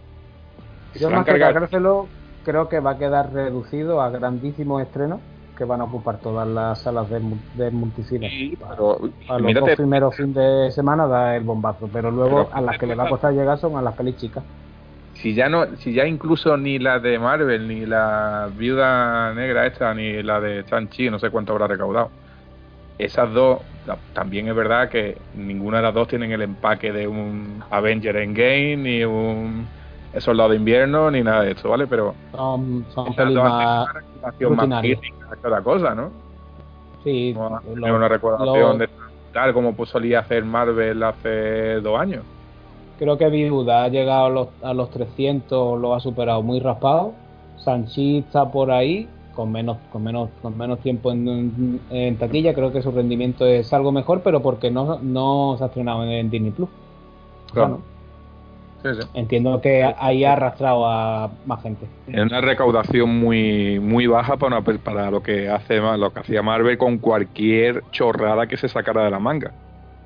Claro, Vale. es que esto plantea. Es una plata, porque no, pero porque ya existe una plataforma que se llama Disney Plus y porque la gente está pagando por Disney, bueno, quien pague está pagando por Disney Plus y, y dice, bueno, pues si tarde o temprano la voy a ver aquí, ¿para qué voy al cine? Si me lo van a poner aquí dentro de dos semanas, un mes, dos meses, yo no voy. Yo no voy, No, yo y se, se termina por no ir al cine. Y el cine termina siendo algo exclusivo de cuatro zumbados como yo, que vamos a terminar el cine como quien va de vez de, bueno, de comunión. Y que te la, te la meten en el premium por 20, no sé si son 22 o 23 euros. Si ya de por sí estás compartiendo cuenta con otros cuatro, mm, te hace un bizum el otro, bueno, pues, pues yo te doy 6 euros, el otro 6 Cinco pavos, ¿has visto la película? y nos la vemos cada uno en su casa. Pues ya son cuatro familias menos que no van al cine y que solo te han dado mm, Sí, sí, 23 euros. Es así, sí. Que, a Disney, que, que, ojo, a Disney yo creo que le compensa más, porque el estreno en, el, el estrenarla en cine no significa que los ocho pavos que tú pagas en taquilla vaya todo a Disney. De ahí No, llega un porcentaje pequeño. pero no lo mismo que salgas diciendo la película para el gran público, para la película que más dinero ha recaudado en cine este año es Avatar, es Endgame, es Dune o es Tenet. A que ahora la película más, La más taquillera en mi Sí, claro, es que la más amplista en plataforma es Sanchi. Pues vale. Mm. Eh, no es lo mismo. Además, hay otra cuestión de que decía José: que al final los cines se quedarán con películas como muy pepino, ¿vale? por decirlo así. ¿Serán Lo capaces los yo, lo estudios, o si os salva, vale, da igual, eh, os quiero por igual? ¿Serán, ¿Serán capaces los estudios, las productoras, en fin, que son dos o tres, de, llenar tantos huecos? Es decir, ¿los cines aguantarán tanto de pepinazo en pepinazo para poder, para va, poder si no- justificarse? Si, no. Si, si antes de la pandemia ya no aguantaban, si antes de la pandemia ya no aguantaban, si es que ese es el tema, si es que, por un lado, dice, el cine como tal mm, no tien- mm, tiende a desaparecer, por otro lado, las grandes super- superproducciones van a tender a desaparecer, salvo las dos al año, tres al año. Las películas pequeñas, mm, poca gente va al cine a verlas, salvo en, en Filmoteca, en el Albeni, tres, dos sitios más mal contados. O sea, todo, todo tiende a desaparecer y todo tiende a ser un uso individual de, de la experiencia. Y un uso individual de la experiencia en tu casa no es lo mismo que compartirlo con, por muy por culo que sea la gente en un cine, que también lo es, porque es la marinera lo que hay que aguantar, pero cuando tú vas a una película, eh, digamos, de culto, la gente em, se respeta. Después tú vas a ver otra y empiezan a darte pataditas por detrás, no sé cuánto, no sé qué, y dices tú, hostia, tío, yo no vengo más al cine. Pero incluso por eso vamos a echar de menos el cine. Vamos a terminar echando de menos el cine. Incluso al tío cabrón o la tía cabrona que le está metiendo patadas por detrás en, la, en el asiento, llegará un día en que digamos, joder, me gustaría que alguien me diera patadas por detrás en, la, en el asiento en el cine, joder, porque Eso- echo de menos hasta eso, joder. Dímelo, eso me lo dices, voy a tu casa y empiezo a darte patadas. ¿sí? Ya, ya, ya, te lo agradezco. Hay que, hay que, hay que aclarar una Pero cosa. es que una has, nombrado, tío. has nombrado el Albeni, para la gente que no sea de Málaga, como nosotros, hay que aclarar que es un cine pequeño, eh, que se estrenan películas de filmoteca, películas europeas, eh, muy minoritarias, y que vive casi casi está para eso. Y que allí vi yo el episodio 1, La amenaza fantasma. Madre mía, ¿se la pusieron en el Albeni? Allí la vi yo de estreno el mismo viernes que se estrenó en el primer pase a las 4 y cuarto. Cuatro de la tarde, ¿eh? Madre mía, qué tiempo. Hasta allí fui. Que es una mierda sala, porque es de la. Es Pues de las digo de. que el en aquella época todavía peor, ¿no? Es de butaca recta, no, no hay Sí, sí. inclinación.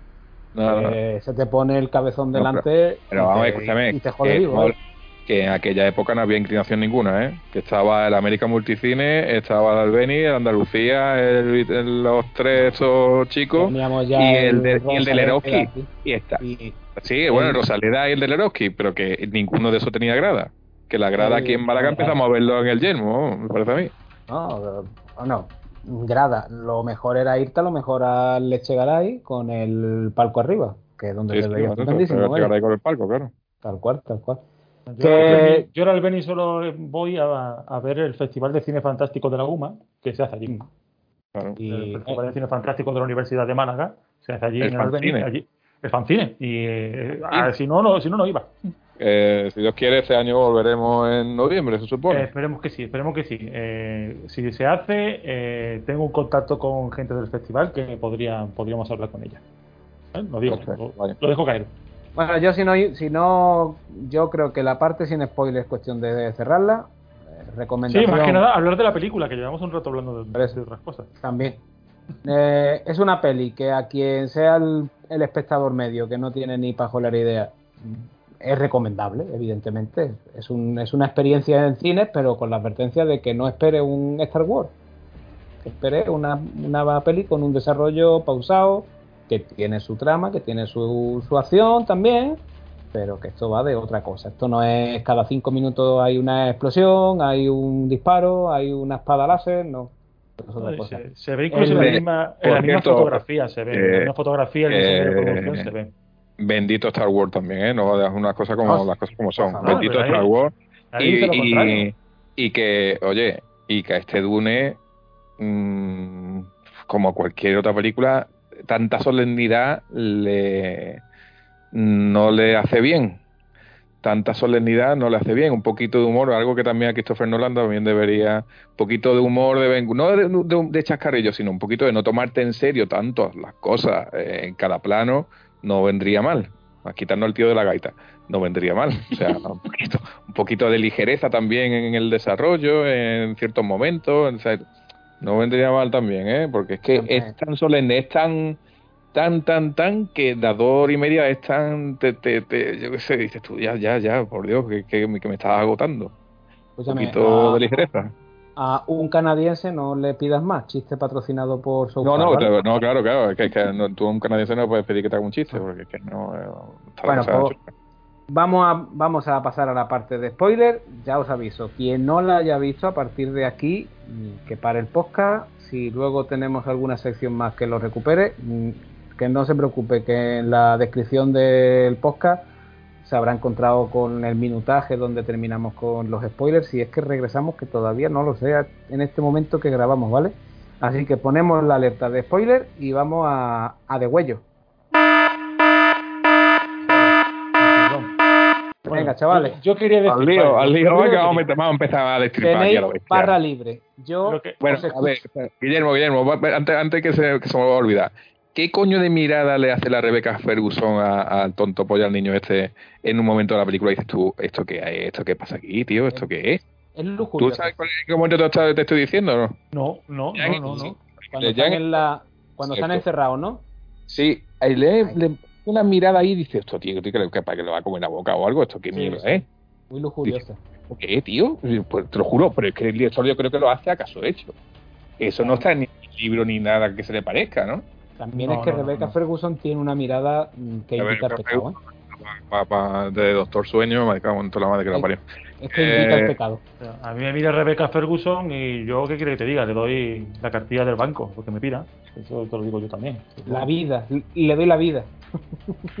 Pero yo, yo no lo noté, pero yo soy muy cándido. Y claro.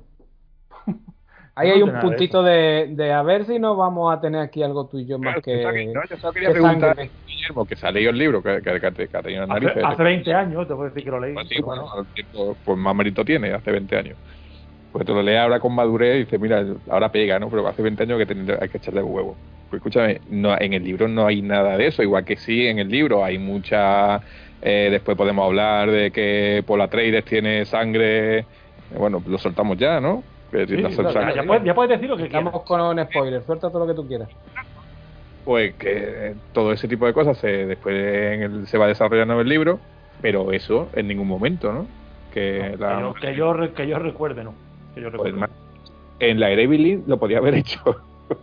que le pegaba más. Le pegaba Por, por lo sucio que es, ya ves. Pegaba el Twin Peaks ahí a lo bestia. ¿Eh? Venga, Bueno, más sí. cositas que queráis Pues meterle mira, por mano, ver ejemplo, que- el personaje de Stephen Henderson, que no hemos hablado de él, este hombre que parece como medio albino, como, que es como negro albino, Sí, Sí. ¿vale? sí. Tu, tu Phil Hawat se llama. Eh, se supone que ese es un mentat, ¿vale? Decimos, bueno, eh, esto, esto se tiene spoiler, así que lo digo, ¿eh? Un Mentat es una figura que aparece también en Dune, que son como la gente, eh, como la gente que utiliza, son, que son súper cerebrales. Hay un momento en el que, tío, se ve que hace como poner los ojos en blanco para hacer un Sí, cálculo, ¿verdad? Sí, sí. Ha tardado no sé cuánto tal, pero porque son gente entrenada para eso, ¿no? Por eso se encarga de la seguridad, por eso se encarga de, en fin, eh, un poco de todo. Es como la cabeza pensante. Son gente que se les entrena para que tenga su capacidad cerebral, en fin, más allá de lo que un humano normal puede hacer. Pero ese concepto no se desarrolla. En en el libro sí que, por ejemplo, eh, llega un momento que cuando, por ejemplo, hay una, una escena que está por la trailer dándole palos a un muñeco y le dice Gurney Halleck, le dice, te he dicho que no te pongas de espaldas a una puerta. A la puerta. Eso se lo dice la novela, se lo dice Jawad. Pero claro, dice, a ver, ¿qué más da? Ni, ni, ni, ni. Quizá, pero es verdad que, eh, que bueno, que en la novela se da cuenta cuando el niño dice, no, yo habría notado la diferencia, tal. Y el otro piensa, pues sí, seguramente lo habría notado, porque y te va dando cuenta él cómo, a través de Howard, te vas dando cuenta de cómo va creciendo también la mente de Paul Atreides, que de hecho le dice que le estaban entrenando para ser uno, para ser un mental, que luego llega a ser uno más adelante, claro, porque Paul Atreides acaba, acaba, en fin, acaba bastante mal, ¿eh? acaba en el desierto y predicando y todo eso, pero bueno, eso ya es la tercera novela. Eso es una de las cosas que me gustaría. Y, antes que se me olvide, ¿os acordáis cuando está mm, escapando y antes de que llegue con los Fremen, que dice por la Atreides, oye, em, pues ¿por qué no le ofrezco yo al emperador casarme con su hija? Que tiene, solamente tiene hijas. Y así se hace la paz. ¿Os- ¿Recordáis eso? Sí, sí. Eso- Eso, o sea, ahí yo, a ver, yo insisto, yo hace mucho que leí la novela. Eh, no, no debería, creo que no debería ir ahí, porque ese es el final de la novela. A ver, es final lo de que la a novela, comentar yo, el- que es lo que he el leído final de yo, la que es novela el final. es eso. Ese- o sea, está espoleando el final de la novela. El final de la novela, Paul Atreides hace, hace eso. Se queda con, se casa para forzar la paz, para firmar la paz, se casa con la hija del emperador y se queda con Chani de, de concubina, que es con la que va a tener hijos. Con la otra dice, no, tranquila, cariño, que no la voy a tocar ni por wifi, Sí, porque, tú, porque yo te quiero a ti. ¿No? De hecho es así, de hecho, luego cuando él es emperador es así, ¿no? Que luego hay problemas porque Chani muere, en fin. Quiero decir que ahí, digo, en este punto, digo, ha, ha, ha spoileado el- el- lo que va a hacer al final de la novela. Al final de la, de Porque la, no- la novela que son. eh, la novela cuánto. Escúchame, Guillermo, ¿la novela cuántos libros son? Cuatro, ¿no? Son, no, seis, seis. Bueno, pero mm, seis hasta el final o cuatro más luego y, mm, Los hijos de Dune. precuelas y demás. No, no, seis, Yo creo que te- seis, a ver, seis con Frank Herbert, que Seis, luego muere, y sí, cuando ya. muere sigue el hijo. sí, pero yo, a ver, A ver, lo tengo que mirar, lo tengo que mirar. pero el poquito Ya. que he mirado así por encima, yo creo que son cuatro, ¿no? Para llegar a la conclusión de lo que es esta Vamos. trama y luego son como añadidos de antes o después y tal y cual. Voy, voy a mirar. Sí, que viene, viene a ser un exploit me- como lo del señor Vanillo, ¿no? Que después Sí, coge el un- no sé qué, te hace el Silmarillion, hago te hace no sé cuánto, no sé Un qué. Un Silmarillion, un, un Lo juego voy a mirar. creo que era hijo, o sea, hijo de Dios y Dios emperador de Dune. Here- Herejes de Dune creo que es la quinta. Ah, pues lo, lo, lo voy mirando. Seguimos otro mientras yo lo miro. Ah, da igual, da igual, si seguimos con lo que estábamos comentando. No, yo, yo, Que yo la- iba a preguntar una, un- una escena que a mí no me ha quedado clara. Vamos a ver. A ver. Cuando papá Atreides eh, suelta el, el, el aliento este a cebolla que mata Sí. a papá Ha- Harkonnen, ¿vale? Sí. Sabemos de lo que Pre- hablo. que, ¿no? pre- que pretende matarlo, vamos. Sí, se supone que lo mata. ¿Cómo cojones No, lo no. resucitan? Que no me ha quedado claro. No, porque no lo Es que no aparece no en lo Ah, coño, es que me es, es que o yo me perdió algo o, o salta Claro, ahí de, Creo que todo eso no se puede, no lo puedes ver en un móvil. Es el tío aparece en lo alto del techo porque se ha escapado de la, del, del vaho. Ah, ese. Sí, sí, Vale, se, vale. Escapa, se escapa por los pelos. sí. Claro, lo buscamos por los pelos, después lo meten en la piscina esa raruna Sí, de en el, petróleo. po- en el. Ahí, y el tío termina recuperándose, igual cuando metían a, a Luke Skywalker en la máquina esa raruna y salía el tío esplendoroso, pues igual aquí. Da, da un poquito de, de asquito el potingue, ¿eh? Sí, sí, el, el Corea es que el que daba asco de verdad era el de David Lee, madre mía, tío. Qué tío más asqueroso, qué cosa más asquerosa, cómo la, la, la, la mente enferma de David Lee había hecho la, el personaje este del Duque, madre mía, tío. Oye, Pero- el, Oye, que muy bien, lo que pasa que para mí, a mi gusto, le falta desarrollo al pers- claro, son personajes fundamentales que les faltan desarrollo. Y uno de ellos el Duque, otro el, co- el Comecoco del Duque, que se lo quitan de en medio en el rollo ese del Bao, desaparece de la, de la película y de la trama. Y, y el, el Oscar Isaac también, que debería, debería tener un poquito más de peso, que no es que no lo tenga, sino que también se quitan de en medio muy rápido. Sí, desde más. Yo tengo una sensación de que esto, en una serie con el presupuesto que se está dejando Amazon con la del Señor de los Anillos, yo Claro, creo que Yo quedaba mejor. Para mí da, daría más para, claro, eh, aquí me contradigo con lo que estoy, con lo que llevo diciendo todo el tiempo, que esto es para verlo en el cine. Pero esto te hubiera dado para una serie de dos temporadas, tres temporadas, tipo HBO Hola. Juego de Tronos. Sí, pero Cinco, tampoco seis. falta estirar más el chicle. O sea, con tres temporadas bien hechas, tienes una serie de cinco o seis capítulos cada de una hora y desarrollas el libro entero, los tres libros, los- lo- la trama principal la desarrollas en, la- en tres temporadas sin problema ninguno. O en dos o en una. Aquí Pues, se nota tijeretazo por todos lados. Y uno de los momentos que dice Guillermo es cuando aparece el mental y el mental está ahí mm, para hacerte el cálculo ese a los Rayman y, y desaparece del tema, ¿sabes? Y Pero, todo macho, lo- es muy importante. Un poco, un poco mal personaje, que esto es importante, ¿no? Aprovecha un poco mal esta historia porque de aquí también surgen más, más sus tramas. Es como eh, lo- que ha metido mucha tijera, no sé si está rodado o no, pero que ha metido mucha tijera para aligerar cosas que no debería y después le ha dado mucho peso a cosas que no debería tanto y sobrefuerza mucha mucho minutaje de- en, en cosas, por ejemplo, el tema de la voz, que es como sería la fuerza en, en el universo Star Wars, el tema de la voz se mm, está puesto obviamente pegote al principio para como Sí, decirte, lo- oye, lo que esto, vaso, esto ¿no? es Lo importante, claro, oye. Claro, eh, oye, que esto es importante, pero son recursos para mí demasiado fáciles para un director de este empaque. ¿Vale? Mm, ese recurso de, oye, eh, estate atento que esto del vaso es importante porque después te lo voy a volver a repetir para que te quede la cosa clara. Son cosas que a mí no me gustan de esta película. Te, eh, te sobre. Dicen muchas veces las cosas, ¿vale? Y te quiere explicar muchas veces las cosas que no son necesarias y te dan por hecho cosas que, que sí son necesarias. Por ejemplo, las veces de Generis, tal, aquí las nombran, las dice, tal, pero joder, macho, es que en la, el, el peso específico que tiene esto en la trama original es para darle un mayor desarrollo y no que aparezca, que meta la mano aquí y desaparece del mapa, ¿no? Joder, macho, mm, desarrollame que son, no me, no, me, no me digas un nombre que a mí no me suena de nada como espectador casual, ¿vale? Y, y lo dejes ahí en el aire como tal, desarrollame, desarrollame esto y, y- y mira a ver qué, qué es lo que son, lo que, lo que han hecho, lo que no han hecho, cómo son, tal, para cual. O sea, que a mí me faltan minutos por una parte y me sobran por otro.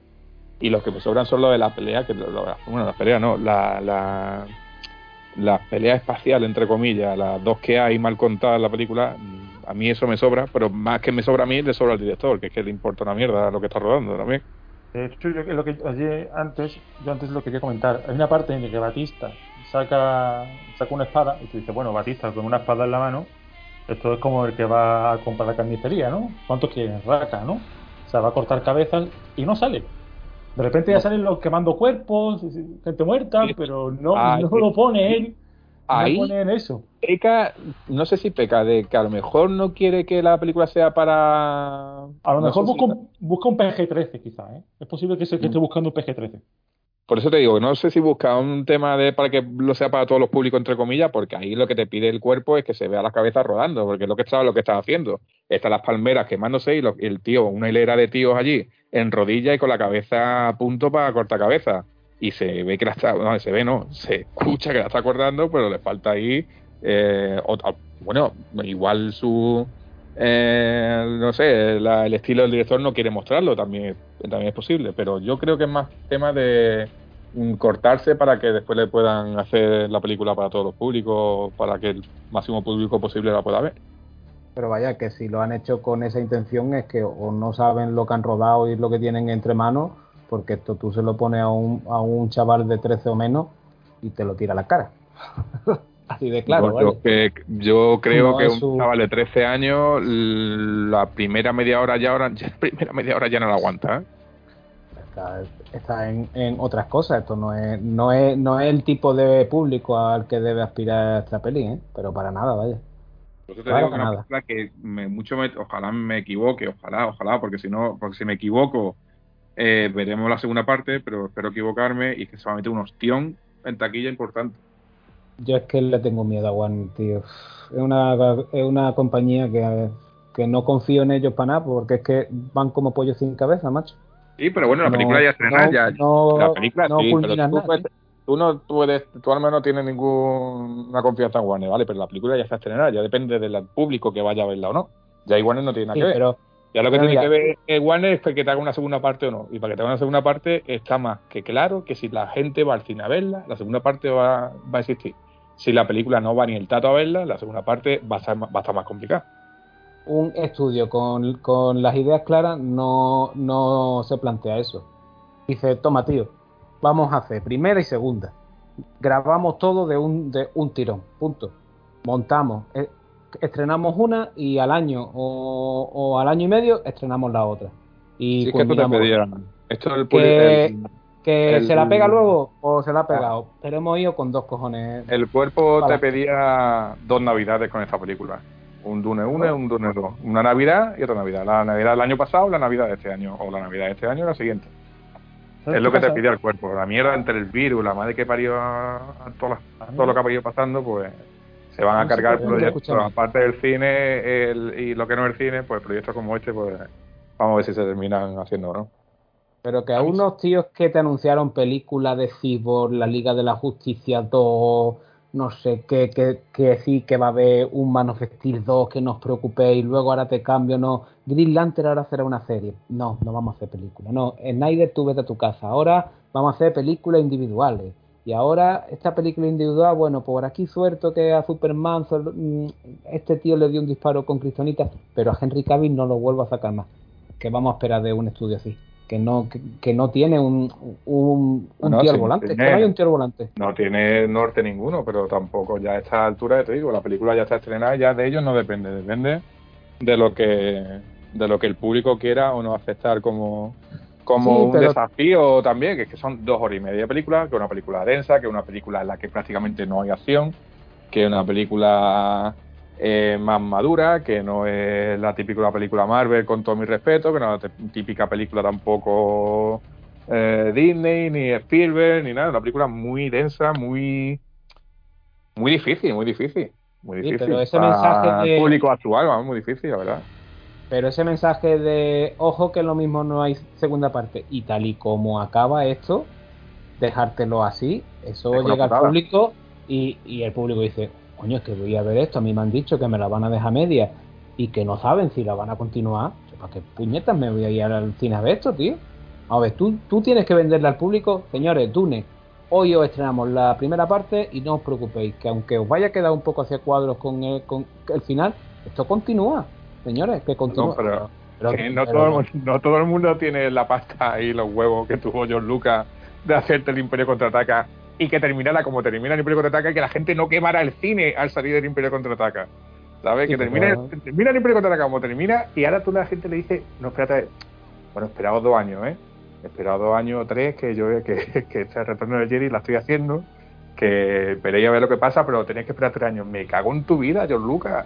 O sea, tú imagínate, a ver, a ver, imagínate haber visto esa película en el cine en su momento, con 15, 17, 18 años. Ya te quedas ahí con el cuerpo cortado, diciendo, ¿cómo me puede terminar la película así? Con Han Solo en carbonita allí en un, pueblo tirado, el otro no sé cuánto, esa gente aquí, pero ¿esto qué es? ¿Esto qué es? No me voy a, acabar la película así, alma, alma de cántaro. ¿Qué pasa? Que nosotros vivimos una generación que cuando terminaba el Imperio Contraataca nos poníamos la tercera parte.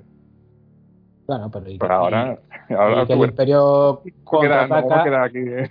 venía con la ventaja de que se había forrado con la guerra de la galaxia. O evi- sea, ya ibas evidentemente. como voy a yo voy a dejar esto así, pero si hago una es que voy a hacer una tercera, no no me hace falta que me lo certifique nadie. No, no, no, Eh, que lo voy a hacer. No, que, no es que lo voy a hacer, que lo estoy haciendo. Por eso, y ya que hablamos de películas donde acaban con las manos cortadas, por aquí tenemos a uno con la mano levantada. Dime, Guillermo. Con la mano levanta.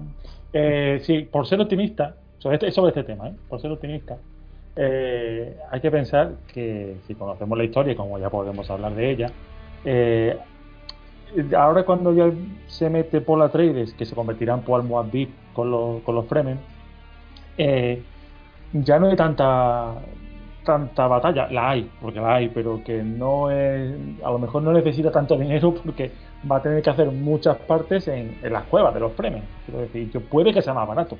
Y a lo mejor por ahí, por, ser optimistas, pues por ahí se puede. Sí, es una guía para que, para que se pueda hacer una, una Pero. Guillermo, tú que sabes cómo va la historia y que tendrá más o menos fresca la versión de David Lynn, No, para nada. sabes más o menos fresca a lo mejor, no sé, no sé si la has visto relativamente hace poco, yo la vi hace 7, 8 No. días, yo no me acuerdo. Eh, la segunda parte es todavía más pesada que la primera parte. Sí, sí, no, pesado un rato. Ver, tienen que hacer, que tienen que ritual. sí. Es que lo que va a hacer en la segunda parte ya es, mm, si la primera parte ha resultado pesada para gente, lo de la segunda parte puede ser ya cortarse las venas allí en el Pero- cine directamente. ¿eh? Pero José, yo, O yo sea, hablo que, que pide, pide una exigencia, pide una exigencia al público que no el, que el público no está, yo creo que esté a la altura ahora mismo de, de responder, porque no está para estas cosas, el público está ahora mismo para estas cosas, para apagar la luz, para, para que le alegren la vida y que no, no le cuenten historias de, para no dormir.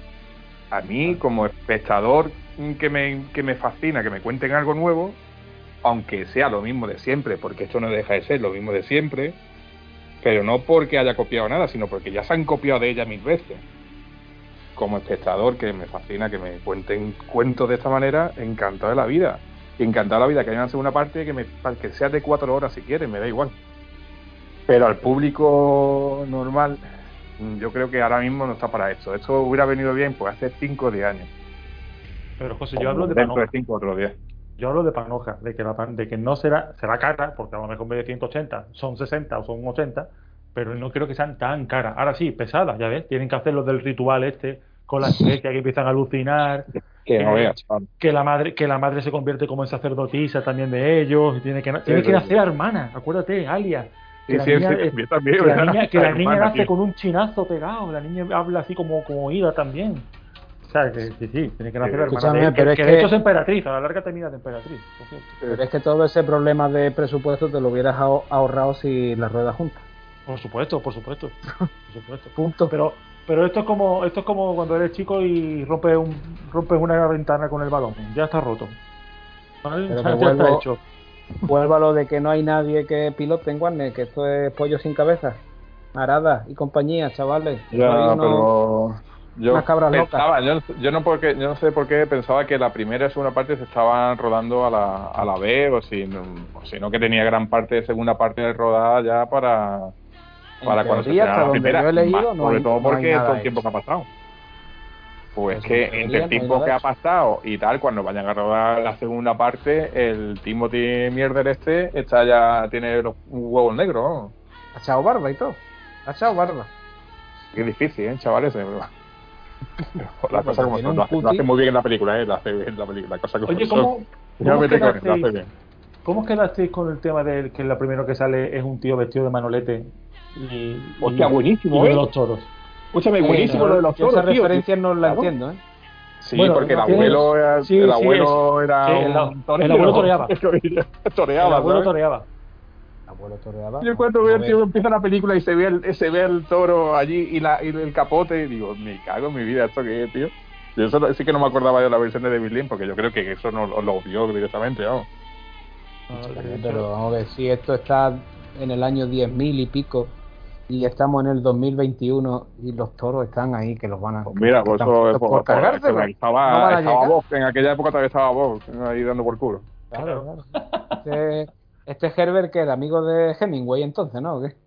Eh, Seguramente. En aquella época, ¿eh? No, pero lo- sí que lo ponían como un rasgo de que era un tío como muy, como muy cruel y tal. Y de hecho, eh, muere por un toro. Creo que son toros raros, no son, no es, no es hitlero, ¿sabes? Estamos hablando de toros toro- espaci- toro bravío. espaciales, toros espaciales, ¿no? Y creo que le echaban la culpa a Duncan Idaho, que estaba en, que de aquella se ocupaba de, la- de las cuadras y eso. cuando era muy jovencito, de que porque no había, había hecho algo que el toro, eh, no sé lo que le había hecho el toro para que saliese más bravo, o un elemento de seguridad que no había hecho, y le echaban la culpa a Duncan Idaho, para que veas. Pero sí, es que, que yo me descoloqué y luego lo recordé, digo, no, me parece a mí que, que de verdad toreaba. Que, entonces, que no si- sepa esto se quedará, ¿cómo?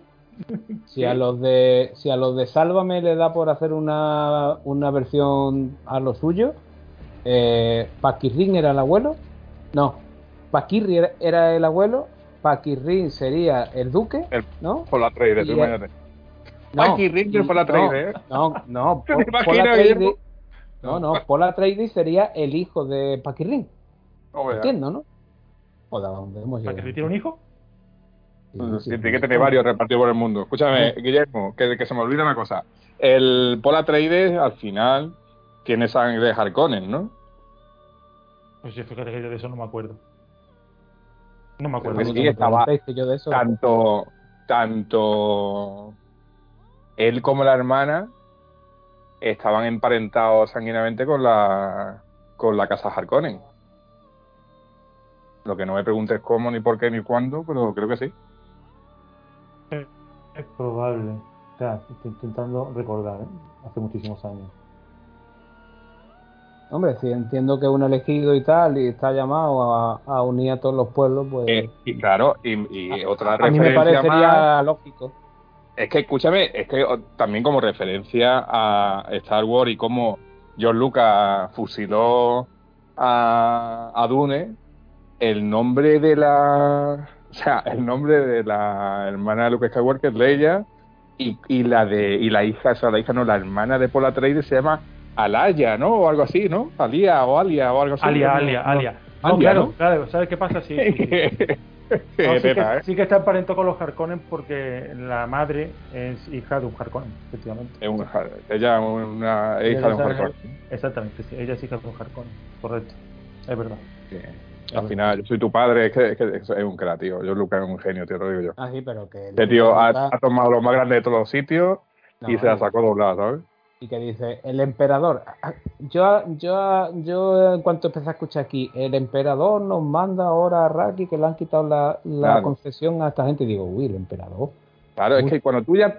Para la gente que no ha oído ni sabe de qué va Dune, le presentas un universo en el cual están hablando de un emperador, están hablando de distintas casas y tal, lo primero que se te viene a la cabeza es, por narices, la guerra de la galaxia, Star Wars, su universo, Juego y de después cuando ves que hay distintas casas, dice Juego de Juego de Tronos.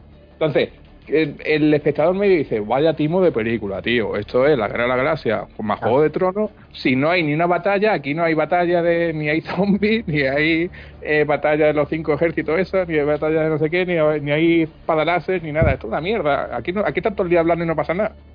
Que Y, de hecho, la, la escena que tú has mencionado antes de Batista te han hecho un poco lo de la primera gran batalla en la temporada 1 de Juego de Tronos. No es que el enano se queda dormido y la batalla pasa y, y solo vemos luego el, re- el resultado, pero casi, Mm. casi, ¿eh? Casi, casi. Casi, casi. Claro, Y- y ahí lo que te pide el cuerpo es más. em, Ahí mm, no tirar el freno, no echar el freno de mano. Ahí el, el cuerpo te pide, coño, mm, despliega, tío, despliega. Si que lo va, pues sácalo, joder. No, No el freno de mano ahí. Y yo veo la película que que- tiene en varios momentos que echa el freno de mano.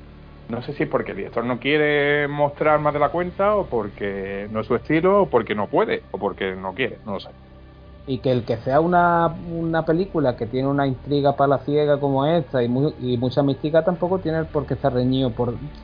¿Qué te digo? Cada 45 minutos te meto una batallita de 5 o 6 minutos muy, muy, muy espectacular que sirve también para el otro tipo público que, que se identifique con la... Sí, con pero la- si es pasara eso, le, estarían llamando que es un vendido porque Dune no es eso, y etc, etc, y con toda razón del mundo. bueno, pero- ¿Entiendes? pues, Porque es que no es eso. Oye, pero, pero entonces no te, quede- no te quede en tierra de nadie. Entonces muéstrame el personaje de la mano del rey, muéstrame del duque, sí, si vas ahí por ahí, ve a tope. más- desarrollame diálogos que están que estaban incluso hasta en la versión de David Lynch y, y aquí no las tiene. Hay pff, más cosas que no aquí no están aquí desarrollados, pero también es verdad que, es que es visualmente y musicalmente y el empaque que tiene es tan fascinante que cuesta trabajo ponerle algún pero. Por mucho que le estamos poniendo pero, pero estamos poniendo pero dentro de, lo, de, la fascinación que nos provoca la película. ¿eh? Yo tengo la sensación de que a él le atrae más todo el tema místico de, de, la conexión que él tiene por, por ser hijo de, de, esta supuesta bruja y cómo va a llegar a, a, ser el elegido. Esa conexión que tiene con el pueblo de los, de los Fermen, ¿no? Son, ¿no? Fremen. Exacto. Mm, que todo lo demás. Yo creo que todo lo demás. Porque dedica muchísimo tiempo a eso. Además, son las escenas como más. No grandilocuentes, pero sí a las que le dedica como más, más plano. Todo aquello de la conexión. Esta que tiene con. China. No, ahí ya más que, más que tiempo y tal, es que ahí ya reincide demasiado no hace falta que lo calques tantas veces o recalques Pero tantas veces. A mí se me hizo pesado ¿eh? el tema de, de los sueños y otros sueños y otra visión.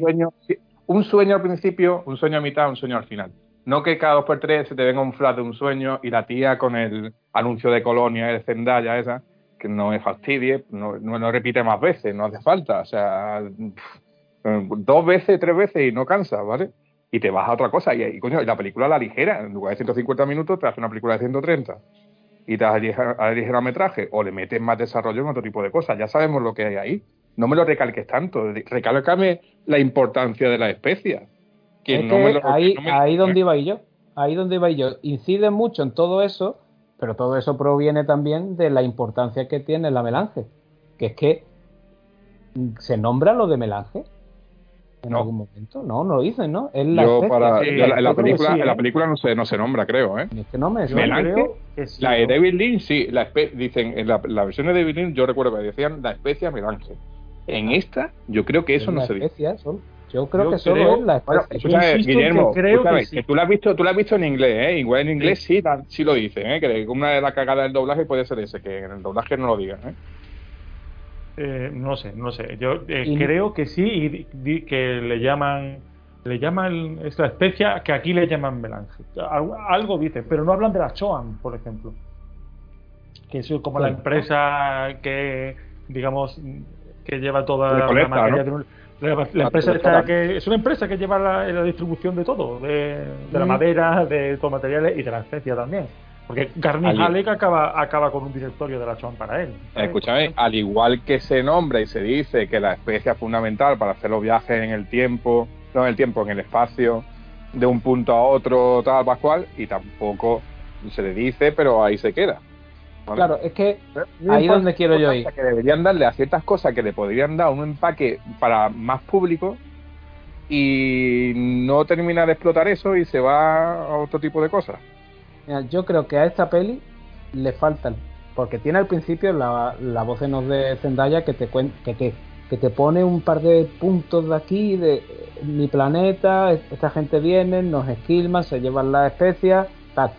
Y no hubiera quedado mejor esta típica escena introductoria, que, es cierto que es muy manida y se, se hace mucho, como con imágenes donde vemos al emperador, que no lo hemos visto, vemos cómo le concede aquello a, a, los Harkonnen, vemos cómo trata a la gente de allí, ver ver la importancia que tiene esa, esa especie, cómo se utiliza. pero es, tú me estás pidiendo un comienzo del sello de los anillos.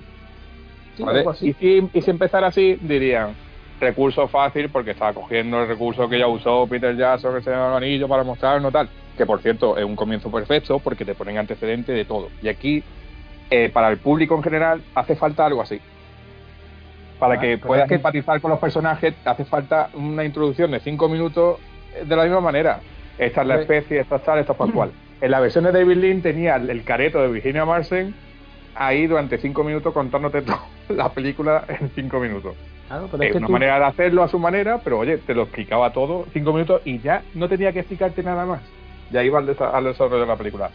Aquí te pone en principio a la Zendaya esta eh, dando su charla y después ves como el tío tiene un proyector puesto en su casa en una cueva enseñándote el planeta no sé cuánto, planeta no sé qué, como recalcándote a ti como espectador, oye, que mira, esto es, te lo voy a enseñar de esta manera, como cuando lo del ADN en Parque Jurásico con los dibujitos, por lo mismo. Yo lo, lo he visto un poco parco y para un producto de- de- del pastizal que ha costado esto, que además depende de que no solo llegue al público que te está esperando, sino a otro tipo de público para poder continuar, yo creo que algo así era como fundamental, macho. Creo, ¿eh? Sí, yo lo veo necesario. El emperador, hay que decir, siendo fiel, que si es fiel a la novela, el emperador no sale hasta el final. Ajá, Sí, vale, vale. El emperador sale al final. Me callo. Para negociar con Paul Atreides, lo que, lo que he contado antes. Pero el emperador Tam- hasta el final no sale. También digo que este enigma de no verlo también no me disgusta, ¿eh?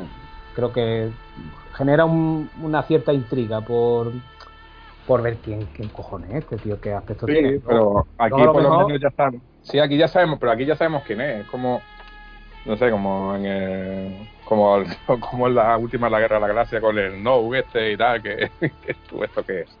Aquí ya sabemos quién es el emperador, o sea, porque no lo vamos a ver hasta el final si es que llegamos a ver un final de la, de la película, claro. Esperemos que sí. Por cierto, ¿Qué más de, tenéis? Sí, no, bueno, eh, que lo que decía José, ¿vale? Joder, aparte es un detalle súper importante y a mí se me había olvidado por completo. Es que no solo que por la Atreides tenga sangre Harkonnen, porque sea, es que eh, Jessica, no me acordaba de esto, es hija de Vladimir Harkonnen del malo. Del, pero escúchame, ¿es hija del duque? ¿Sí? Del varón. Del, ay, Eh, del, del varón, del varón Harkonnen. Yo siempre estoy llamando duque, macho. Es que, es que esto es el desconocimiento de la ignorancia mía. De la, del universo Dune. Del el varón Lo, Harkonnen. acabo de, lo acabo de- esto lo acabo de buscar, ¿eh? El duque- el duque Ah, sí, Atreides, era, no- era- era hija de- un Harkonnen, sí, claro, creo que es de malo malo. El que se baña en petróleo chungo, ¿no? Sí, sí, o sea, O sea, según esto. esa era esa es hija del, del varón, del, del- del gordo calvo asqueroso. Vale, vale. eh, Bien, bien, bien, no, no lo sabía.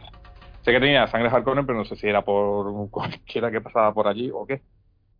Pues otra otra eh, coincidencia más con el universo de Star Wars, que ya para el entendido y para el que haya leído Dune y se acuerde, pues es algo que ya se da por sabido. Pero bueno, para si Bueno, alguien lo está oyendo no lo sabía, y, pues sabe que, que, y que no vuela y, no- y que no vuela porque sea mago, sino es por tecnología, ¿vale? Tiene unos suspensores que se Sí, tiene una super- además se le, se le ve la espalda que tiene también.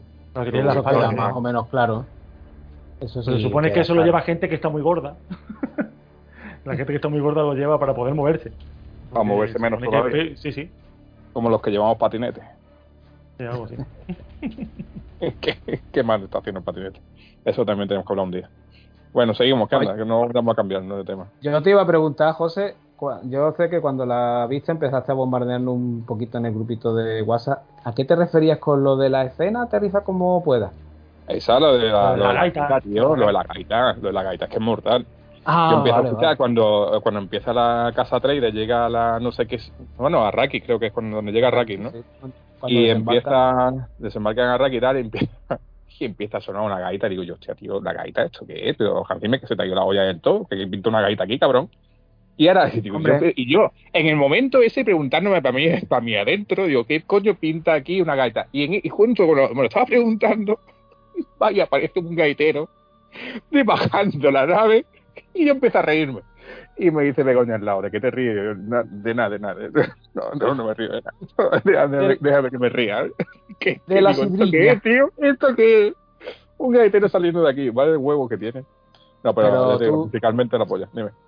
Tú sabes por qué, ¿no? Porque la, la iglesia del órgano de, de, de Interstellar con el COVID estaba cerrada. Entonces digo, bueno, pues vamos Seguramente. con otra cosa. El organillo de, de Interestelar ya estaba agotado, ¿no? Va- vamos con otro instrumento. Y, pero macho, es que yo estaba escuchando la gaita y digo, hostia, tío, me he equivocado de película, aquí me he metido ahora en Braveheart de repente, alguna cosa de esta, y me- se me ha ido la pinza, ¿esto qué es?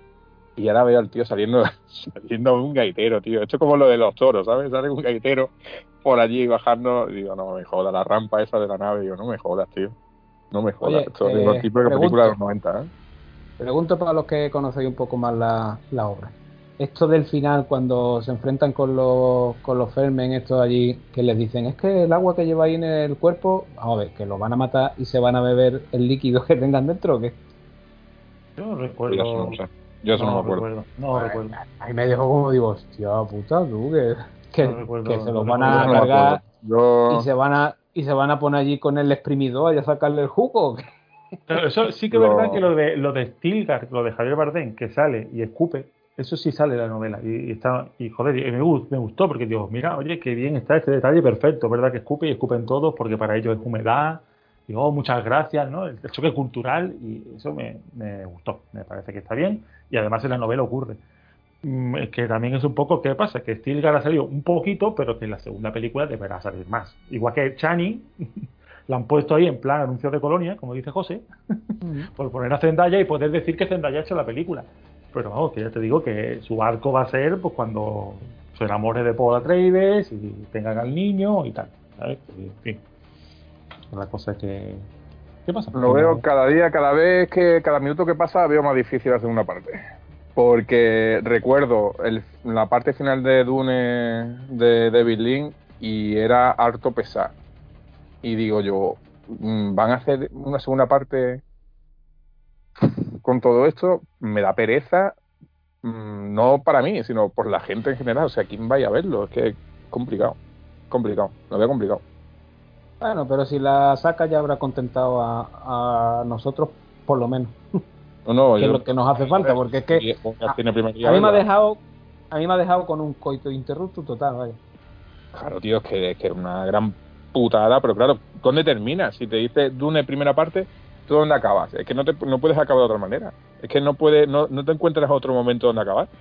Bueno, yo no me, no, es que acabe donde acabe, va a acabar mal.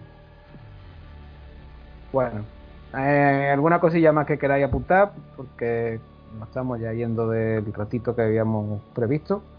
Nada, que a verla y ya está, y que la, que, que la disfruten, que es... Que la gente vaya, Es- es- vaya es al cine, vaya al cine a ver algo distinto. Nunca viene mal ver algo distinto, aunque no perdamos el perpe- la perspectiva de que no deja de ser lo mismo de siempre. Historias del elegido y tal y Pascual la llevamos viendo toda la vida y el problema de esta no es que se haya copiado de, de nada, sino que se han copiado de ella mil copiado veces. Muchas sí. Tenemos Star Wars, tenemos Matrix, tenemos mil historias de elegidos, de tal y pascual que vienen a salvar y a unir el universo, a equilibrar la fuerza del universo, etc, etc. Y esa no deja de ser la una de las primeras, la que podrían haber sido de las primeras, porque claro, nos dejamos, nos dejamos, no hemos hablado de la del proyecto de Jodorowsky, lo que podía haber sido aquello, de lo- la fumada enorme que podría haber sido aquella película en los 70 con Jodorowsky a la, a la rienda de- del Dune este, ¿sabes? En su momento podría ser una, una ida de olla muy grande.